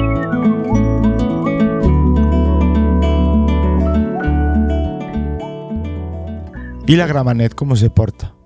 Hombre, la, la Gramanet se portaron, la verdad que muy mal conmigo. Muy mal conmigo porque, bueno, ellos, eh, a mí me pasa esto, yo hablo con ellos, digo, mira, yo tengo este problema, voy a solicitar una invalidez y ellos me dicen que, mira, que lo sienten mucho, que, que yo era el jugador, eh, bueno, era el, que, el mejor pagado, que ellos que hiciese lo que quisiera, pero que claro, que ellos no podían pagarme si yo, si yo no jugaba. Claro, yo decía, pero vamos a ver, Dios, que esto no es un problema que yo he querido, sino un problema que, que ha surgido. Entonces, ¿qué, ¿qué, ocurre? Que luego ya salió todo a la vista, ¿no? Ellos, yo el hecho de ser jugador profesional ya tenían por obligación ficha, eh, una, tener una ficha profesional. qué es lo que conlleva con ello. En segunda vez no todos los jugadores tienen ficha profesional, pero yo sí que tenía obligación por hecho de que yo ya había sido, ¿no? Entonces el contrato, en vez de hacerme un contrato profesional que a la federación, me hacen un contrato profesional conmigo, pero a la federación hay un contrato privado de que yo, que yo eh, salía como conserje, no te lo pierdas. Para el tema de evitar la seguridad social. Claro, yo, a mí eso, a mí no me llega porque, bueno, yo recibo eh, mi sueldo, claro, ellos, lo que luego ellos aportan, pues yo solo desconocía, ¿no? Entonces por eso vienen todos los problemas. Yo al final les digo que me lo regule. Yo lo, yo lo que había sido había sido futbolista yo quería que, que figurase como, como futbolista. Y si ellos no habían pagado la seguridad social, no era mi problema. Claro, porque ellos, el que habían cumplido todo, todos estos temas eran, ellos, ¿no? Entonces yo le doy un ultimátum, me tiro dos o tres meses esperando yo, por favor, porque yo no quería llegar a denunciar hasta que llega el presidente y me dice, mira, nosotros ya hemos tomado la decisión, haz lo que quieras. Y al final denuncia la inspección de trabajo y, bueno, con todos juicios, que ahí empieza a tener otra vez eh, problemas porque yo me tiro dos años, dos años y pico sin tener ningún ingreso porque el club no me paga, eh, no puedo solicitar el paro porque, claro, ellos no habían cotizado por lo que tenían que cotizar, estaba en juicio y luego no podía, no podía trabajar porque estaba pendiente de una invalidez. Y yo me tiro dos. Sí, es verdad que luego yo van saliendo los juicios, son todos evidentes, los voy ganando todo, pero claro, durante ese tiempo eh, vivimos una situación complicada. Que ahí, bueno, pues yo siempre se lo digo a mi mujer, ¿no? hay si no es por ella, pues eh, ella es la que me daba fuerzas, ella se pone a trabajar. Queríamos evitar que los niños, mis, mis dos hijas, sufrieran, ¿no? Ellas, no, ellas en realidad no vivieron esa gravedad, ¿no? Ellas, eran felices, pero, pero sí es verdad que nosotros, claro, yo mentalmente lo estaba pasando muy mal porque me sentía un inútil, no podía hacer nada, ¿no? Y, luego el tiempo, pues bueno, me dio la razón en todo. Que, que, que, que, sí que me has comentado en alguna ocasión que, que es algo que te enteras de que es muy común. Sí, sí, no, no. A raíz de lo mío, yo denuncio la inspección y, bueno, hay más compañeros que, que bueno, entienden que. Porque al fin y al cabo ellos que están mirando por su futuro, porque sabes que el fútbol tarde o temprano se acaba. Y si tú piensas que estás cotizando, o sea, tú tienes un contrato en vigor donde ellos dicen que están cotizando por ti, si luego no están a la hora, después de, de cinco o seis años, cuando que, por lo que sea, si no encuentras trabajo y tienes que recurrir, bueno, pues una prestación, ahí puedes descubrir, dices, que no te corresponde porque el club en su día no, no, no, estaban pagando por ti, era muy fuerte lo que estaban haciendo. Eh, al final denuncio yo, denuncian varios jugadores, gano el juicio, gano todo y el equipo desaparece. Por desgracia era algo que yo no quería. Luego muchas veces hablando con amigos, ¿no? Dice, no, si es que el problema, pues yo a veces pensaba, decía que me podía sentir culpable de lo que había pasado. Y claro, al final, si te paras a pensar, lo que me decían, dice, no, o sea, ellos lo han querido así, porque tú, sabían tu situación, lo han hecho mal, tú le diste la oportunidad no una vez, sino cuatro o cinco veces de, regularlo todo, ellos no quisieron, porque al final la única opción que había era pagar los atrasos, reconocer lo que habían hecho, pagar una multa, que no era muy, no era muy grande, pagar los, los retrasos que no habían hecho por mi cotización y ya estaba. Y prefirieron que ir a juicio por lo peor. Y al final tuvieron que hacer regularlo como tenían que haber hecho, la multa fue muchísimo mayor y luego el tema de, que, bueno, que al final eh, el hecho de que yo denunciase fueron más jugadores y al final acabaron pues desapareciendo como club. Las malas gestiones. No, no, sí, sí, lo que, las malas gestiones y luego dejarte eh, influenciar por otros aspectos, ¿no? De, jugadores directivos, que al final el presidente, pues bueno, él toma tenía la última palabra, pero la junta directiva al final son los que toman las decisiones. Y yo sé de buena mano que no todos estaban conformes con la decisión que tuvieron. Porque de hecho yo sigo manteniendo relación con algunos de los directivos eh, diciendo de que ellos eh, le habían dicho que regulasen porque podía pasar esto y al final, pues bueno, tomó la decisión y yo ahí ya no podía hacer nada más. De resultas de todo esto, bueno, eh, ya has comentado mm, el impacto que, te supuso cuando te dicen que no puedes ya no jugar al fútbol, sino hacer ninguna práctica deportiva, una persona que ha vivido toda la vida para el deporte. Pero mm, te declaran una invalidez eh, que me, parece que al principio era más alta de la que tienes ahora, ¿puede ser? Sí, sí, bueno, eh, claro, yo ahora, por ejemplo, podía, me, la, han hecho indefinida. Lo que pasa es que, bueno, yo a día de hoy, si se voy a pasar un reconocimiento médico, si lo solicito, sé que me la, van, me la van a aumentar por el hecho de que ya tengo dos prótesis y la segunda tengo un recambio, pero no es algo como, como es algo que no me, ni me va ni me viene porque me da igual tener un 50 que un con 68, porque hasta un 75 ya aparecen eh, ventajas fiscales. Entonces, bueno, no es algo que me, que me preocupe. La verdad que, gracias a Dios, la última operación fue alto riesgo y ha salido muy bien. Yo ahora mismo tengo una vida normal, puedo hacer cualquier cosa, si es verdad, con cuidado por el hecho de que tengo que darle una vida, toda la, vida posible a la prótesis, pero bueno, eh, me ha cambiado completamente, ¿no? De estar totalmente inválido sin poder eh, moverme o subir una escalera a tener una vida normal. no lo cambio yo por nada ya. Sé que haces mm, paradas intermedias en otros trabajos, pero bueno, ahora mismo estás en la 11, ¿verdad? Sí, eh, yo vengo a medias. Bueno, por parte de un amigo me comentan de que la 11, que, porque yo al final yo entendía que la 11 trabajaban la gente con deficiencia visual. Dicen que no, que eso con tener un 33% creo que es el mínimo, no quiero que ya te dan la posibilidad de trabajar, bueno, pues eché el currículo y la verdad que, bueno, más que el currículo, porque no tenía, sino la entrevista personal, pues bueno, en dos o tres semanas, pues entré. Les debí caer simpático. y entré porque la lista de espera, estaba hablando que hay trabajadores que estaban esperando años para entrar y ya te digo, yo en menos de, de dos meses estaba ya trabajando. Esto, esto ya era de regreso en Extremadura, ¿verdad? Sí, sí, esto en Extremadura. Bueno, sí, es verdad que antes en Barcelona estuve trabajando en de una empresa de protección jurídica donde, bueno, hacía las gestiones de, un abogado telefónico. Yo hacía todas las gestiones, menos si no se solucionaba el problema, pues bueno, asignaba a un abogado y era el que tenía que, asistir, ¿no? Solucionar el tema. De todas maneras, es verdad que es el principio de tu nueva vida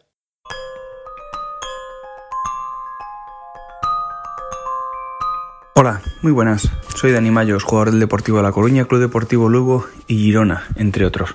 Quería hablaros de que fue mi compañero, Alex Lombardero, al conocéis también. Es fácil hablar bien de una buena persona.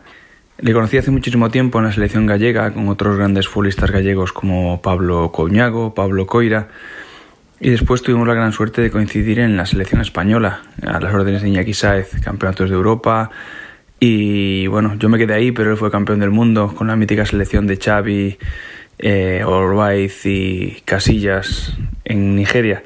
Bueno, a partir de ahí, pues nuestros, nuestros, nuestros caminos se separaron, pero Alex siguió triunfando en el fútbol. Lo único que le paró fue su problema de cadera, que es el que ha hecho que, que nos hayamos perdido ese grandísimo jugador, jugador que es. Siempre dispuesto a ayudar, siempre dispuesto a aceptar el rol que le tocaba en, el equipo con una sonrisa, a pesar de que, bueno, de que a veces no jugaba lo que se merecía, pero él siempre estaba ahí para, para hacer su jugada, para abrir los partidos, porque era un jugador de los que ya no quedan, vertical y con muchísimo desequilibrio. ¿Qué más os puedo contar? Un montón de anécdotas que, que habría por ahí, pero, pero con lo que me quedo es con eso, con lo buen compañero que ha sido, con la buena persona que ha sido y con todo lo que me ha, me ha enseñado. Alex, te deseo lo mejor. Un abrazo muy fuerte desde Cambre, que es donde me encuentro ahora. Y a todos los que me estáis escuchando, muchísimas gracias y un fuerte abrazo. Gracias sobre todo al retrato sonoro. Cuidaros mucho. Anda, ya has llegado. Pasa, pasa. Siéntate, siéntate aquí, que estarás más cómodo. Aquí está. Esta esta es la foto que quería enseñarte. Pues mira, en esta foto estoy yo. ¿Alguna vez te has quedado con la intriga de saber toda la historia, recuerdos y memorias que existen detrás de una foto? Esa historia y mucho más la encuentras en Retrato Sonoro. Tienes toda la información en retratosonoro.es y puedes suscribirte al podcast en los canales más habituales. Retrato Sonoro es un podcast de Fidel Mouzo.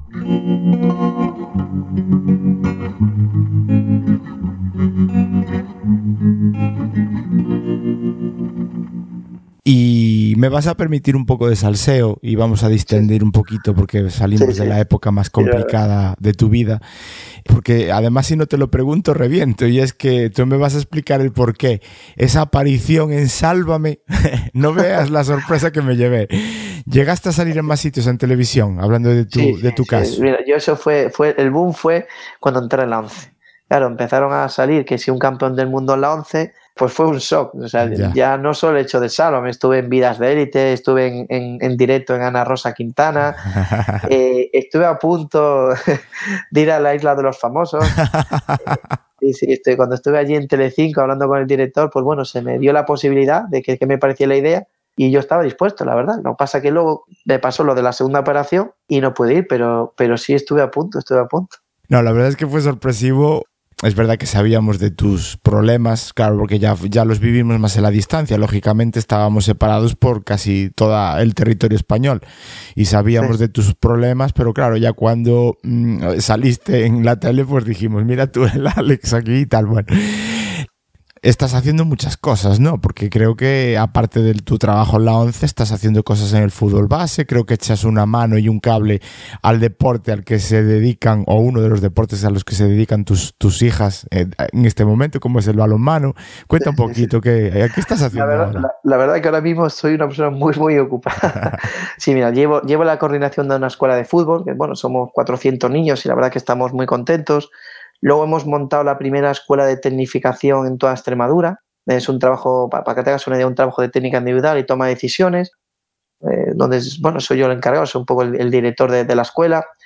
Luego, aparte, pues bueno, me saqué todas las titulaciones que hay para entrenar. Eh, soy, tengo, tengo, el título de UEFA Pro. Doy clases en el curso de entrenadores, eh, doy dos asignaturas, ya es el quinto año que, el quinto curso que, que doy. Y ahora, pues fíjate, con todo lo que te he dicho, ahora me he involucrado en balonmano, porque bueno, a mi hija le gusta mucho el balonmano, de hecho, bueno, se le da bien, hasta hace poco, bueno, este verano estuvimos en, en Pontevedra jugando el Campeonato de España, que, bueno, que fue seleccionada y estuvimos allí compitiendo. Y bueno, lo que tiene las cosas, ¿no? De, un deporte que yo la verdad que no me llamaba mucho la atención, ahora me estoy planteando ya sacarme el título de entrenador y, bueno, de hecho ahora estoy entrenando ayudándolos en, el trabajo técnico, en trabajo de tecnificación también balonmano, donde, bueno, eh, lo que busco un poco es dar un poco de, dar ese salto de calidad, ¿no? Que, que bueno nos puede faltar aquí en Extremadura en, este deporte. Y, y, en el caso de tu hija, ¿cuántos años tiene ahora? Pues tiene, tiene, tiene, espérate, 12 años, 12, 12, sí, 12, hace 13 en noviembre, sí. Ya, ya, ya. Yo si me escucha y... la madre dudar. no, eso supongo que nos lo perdonará. Está, digamos que ya me estás diciendo que la están convocando para también alguna selección y tal. Sabemos lo que sabemos de tu historia y que por lo que se habla comúnmente, el deporte sano, es necesario, aporta valores para el desarrollo. tú, sobre, todo, eso. es lo que te iba a decir, que tú en eso también te estás centrando mucho en esta nueva etapa de tu vida, ¿no? El desarrollo personal. Eso es, yo, ahora valoro, yo entiendo muchas veces que el déficit que tiene de, gente profesional en el fútbol base, digo fútbol base o en el deporte base. Entonces ya no es el hecho de la competición, sino los valores del compañerismo, la competitividad sana es buena no ganar por ganar. Pero sí es verdad que el hecho de competir es sana. Yo, yo siempre pongo el ejemplo a los padres, ¿no? Digo, yo el hecho de, esa lucha que he tenido yo constante durante toda mi vida, es lo que a mí luego, eh, a la hora de verdad, cuando yo eh, tuve un problema gordo, que fue cuando me pasó lo mío, fue lo que me, me ayudó a afrontar ese problema. Entonces, si nosotros acostumbramos al niño de decir, eh, hay un obstáculo y en vez de saltarlo, me voy, no lo estamos haciendo bien. ¿Por qué? Porque luego en la, la vida cuando te da un problema, vas a actuar como has hecho toda tu vida. Entonces, eh, yo siempre hablo mucho que la competitividad sana es buena, pero claro, que entendiéndome, ¿no? Que, no sea ganar por ganar. El tema del trabajo de, formación, eh, yo entiendo muchas veces, mira, esto te puede chocar, ¿no? Pero yo muchas veces lo hablo con los padres. Me gusta hablar, estar cercano con los padres porque al final, más que gestionar un grupo, tienes que gestionar un grupo de niños, tienes que gestionar con los padres. Entonces, e, ellos, porque al fin y al cabo, eh, si tú ellos ven que tú te entregas, que lo das todo, que intentas al final ellos siempre te van a ayudar. Entonces yo a mí siempre me gusta tener a los padres cercanos, porque sé que luego ellos te van a aportar muchísimo. Entonces yo una de las una de las charlas que siempre tengo con ellos, claro, yo empiezo arrancando y bueno, yo entiendo de que todos los niños en el fútbol base no tienen que jugar por igual. Claro, los padres dicen, "Hombre, bueno, yo pero bueno, yo ahora yo te lo voy a explicar."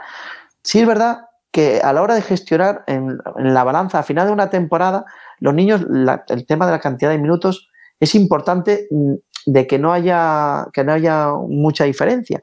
Pero sí es verdad el tema de, compromiso, de que vayan a entrenar, de las ganas, porque yo me pregunto muchas veces, digo, hombre, tú cuando empiezas a nadar, eh, si no sabes a nadar no puedes competir.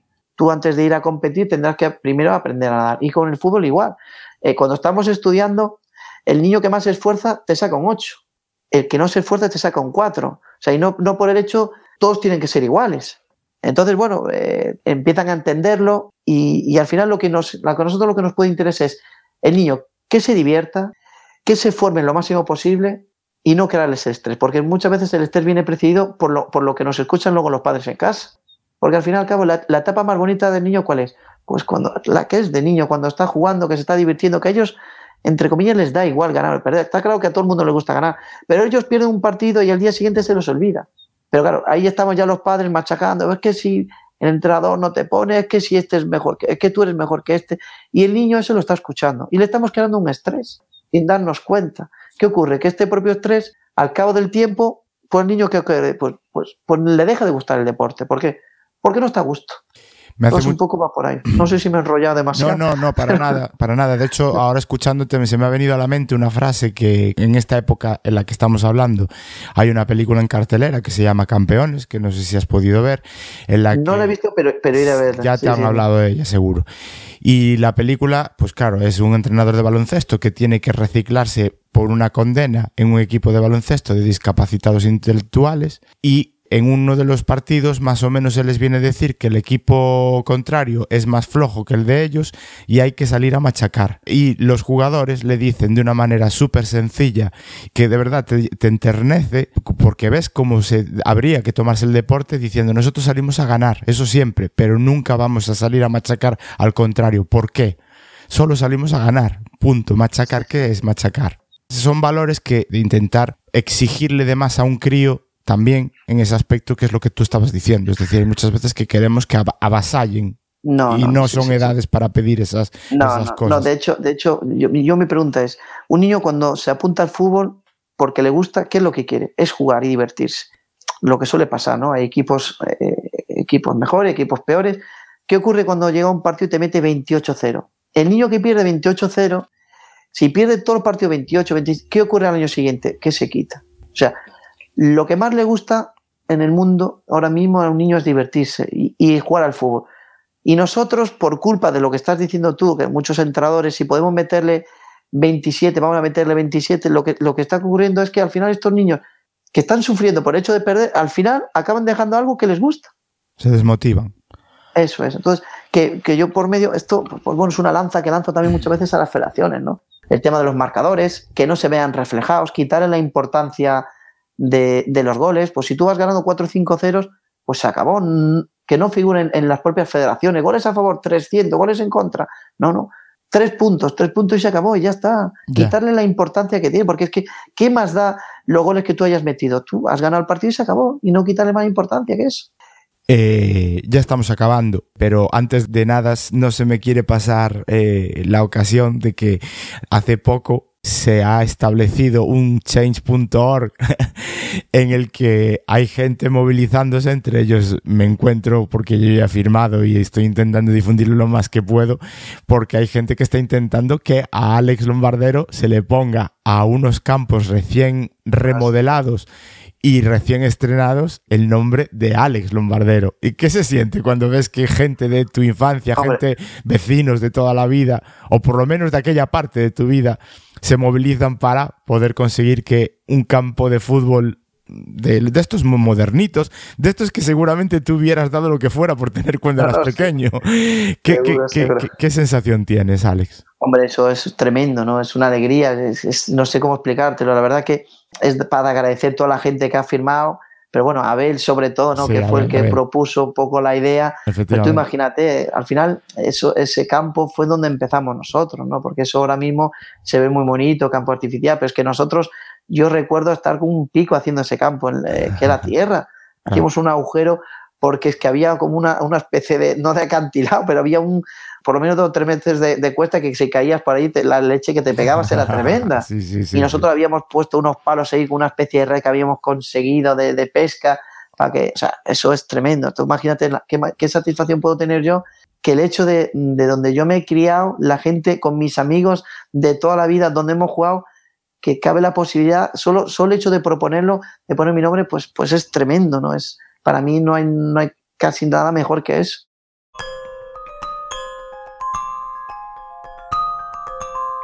Hola Alex, soy Abel.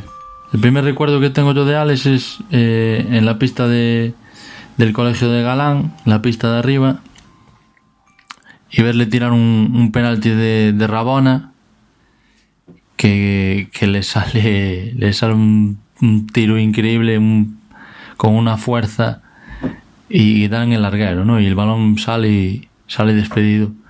Y recuerdo quedarme pensando y decir, joder, si tira así de Ramona no me quiero, no me quiero imaginar cómo, cómo debe ser tirando normal, ¿no? Y eso fue la primera vez que vi yo, que vi yo a Alex con, con un balón. Y después, bueno, con el tiempo, pues me fui conociendo y, ya se veía que era un, que era un fuera de serie, que era un fenómeno, pero tanto como jugador como, como, como persona, ¿no? Como persona incluso más fenómeno que como jugador. De hecho, otro recuerdo así que tengo también eh, con él es en mi casa, bueno, en casa de mis padres, viendo la liga del famoso penalti de Jukic, viendo ese partido en mi casa. Recuerdo que cuando falló el penalti, vale, yo creo que a él se la, se la fumaba un poco, que tiraba más por el Barça. Y, al acabar el partido recuerdo bajar al parque que hay enfrente de, enfrente de mi casa, donde jugábamos allí a centros a veces, y, y a tirar penaltis. Y él explicando cómo, cómo tenía que haber tirado el, el penalti Jokic. Es un fenómeno, es un fenómeno y, y se merece lo mejor. Y ojalá el fútbol le devuelva algún día lo mucho que le debe. Un saludo.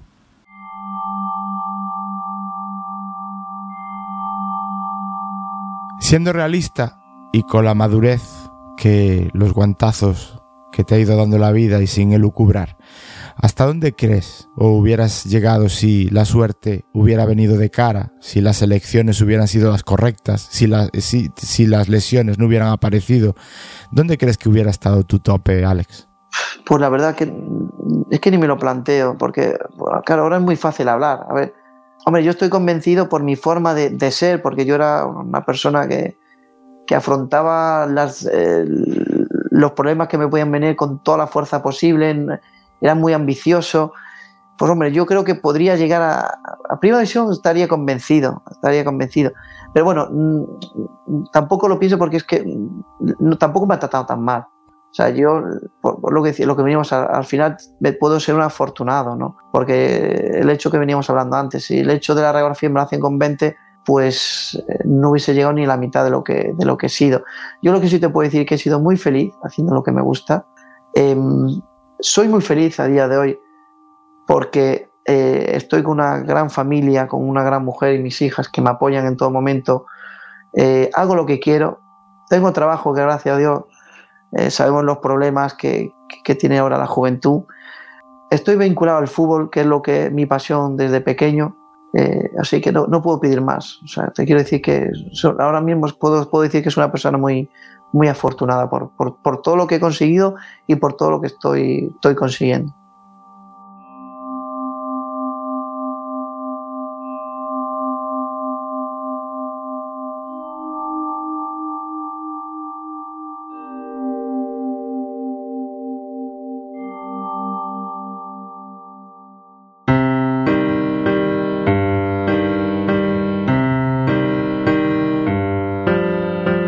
De escuchar El Retrato Sonoro, un podcast alojado en Sons, red de podcasts. Encuentra mucha más información de este episodio en nuestra página web, sons.red barra El Retrato Sonoro. Y descubre muchos más podcasts en sons.red.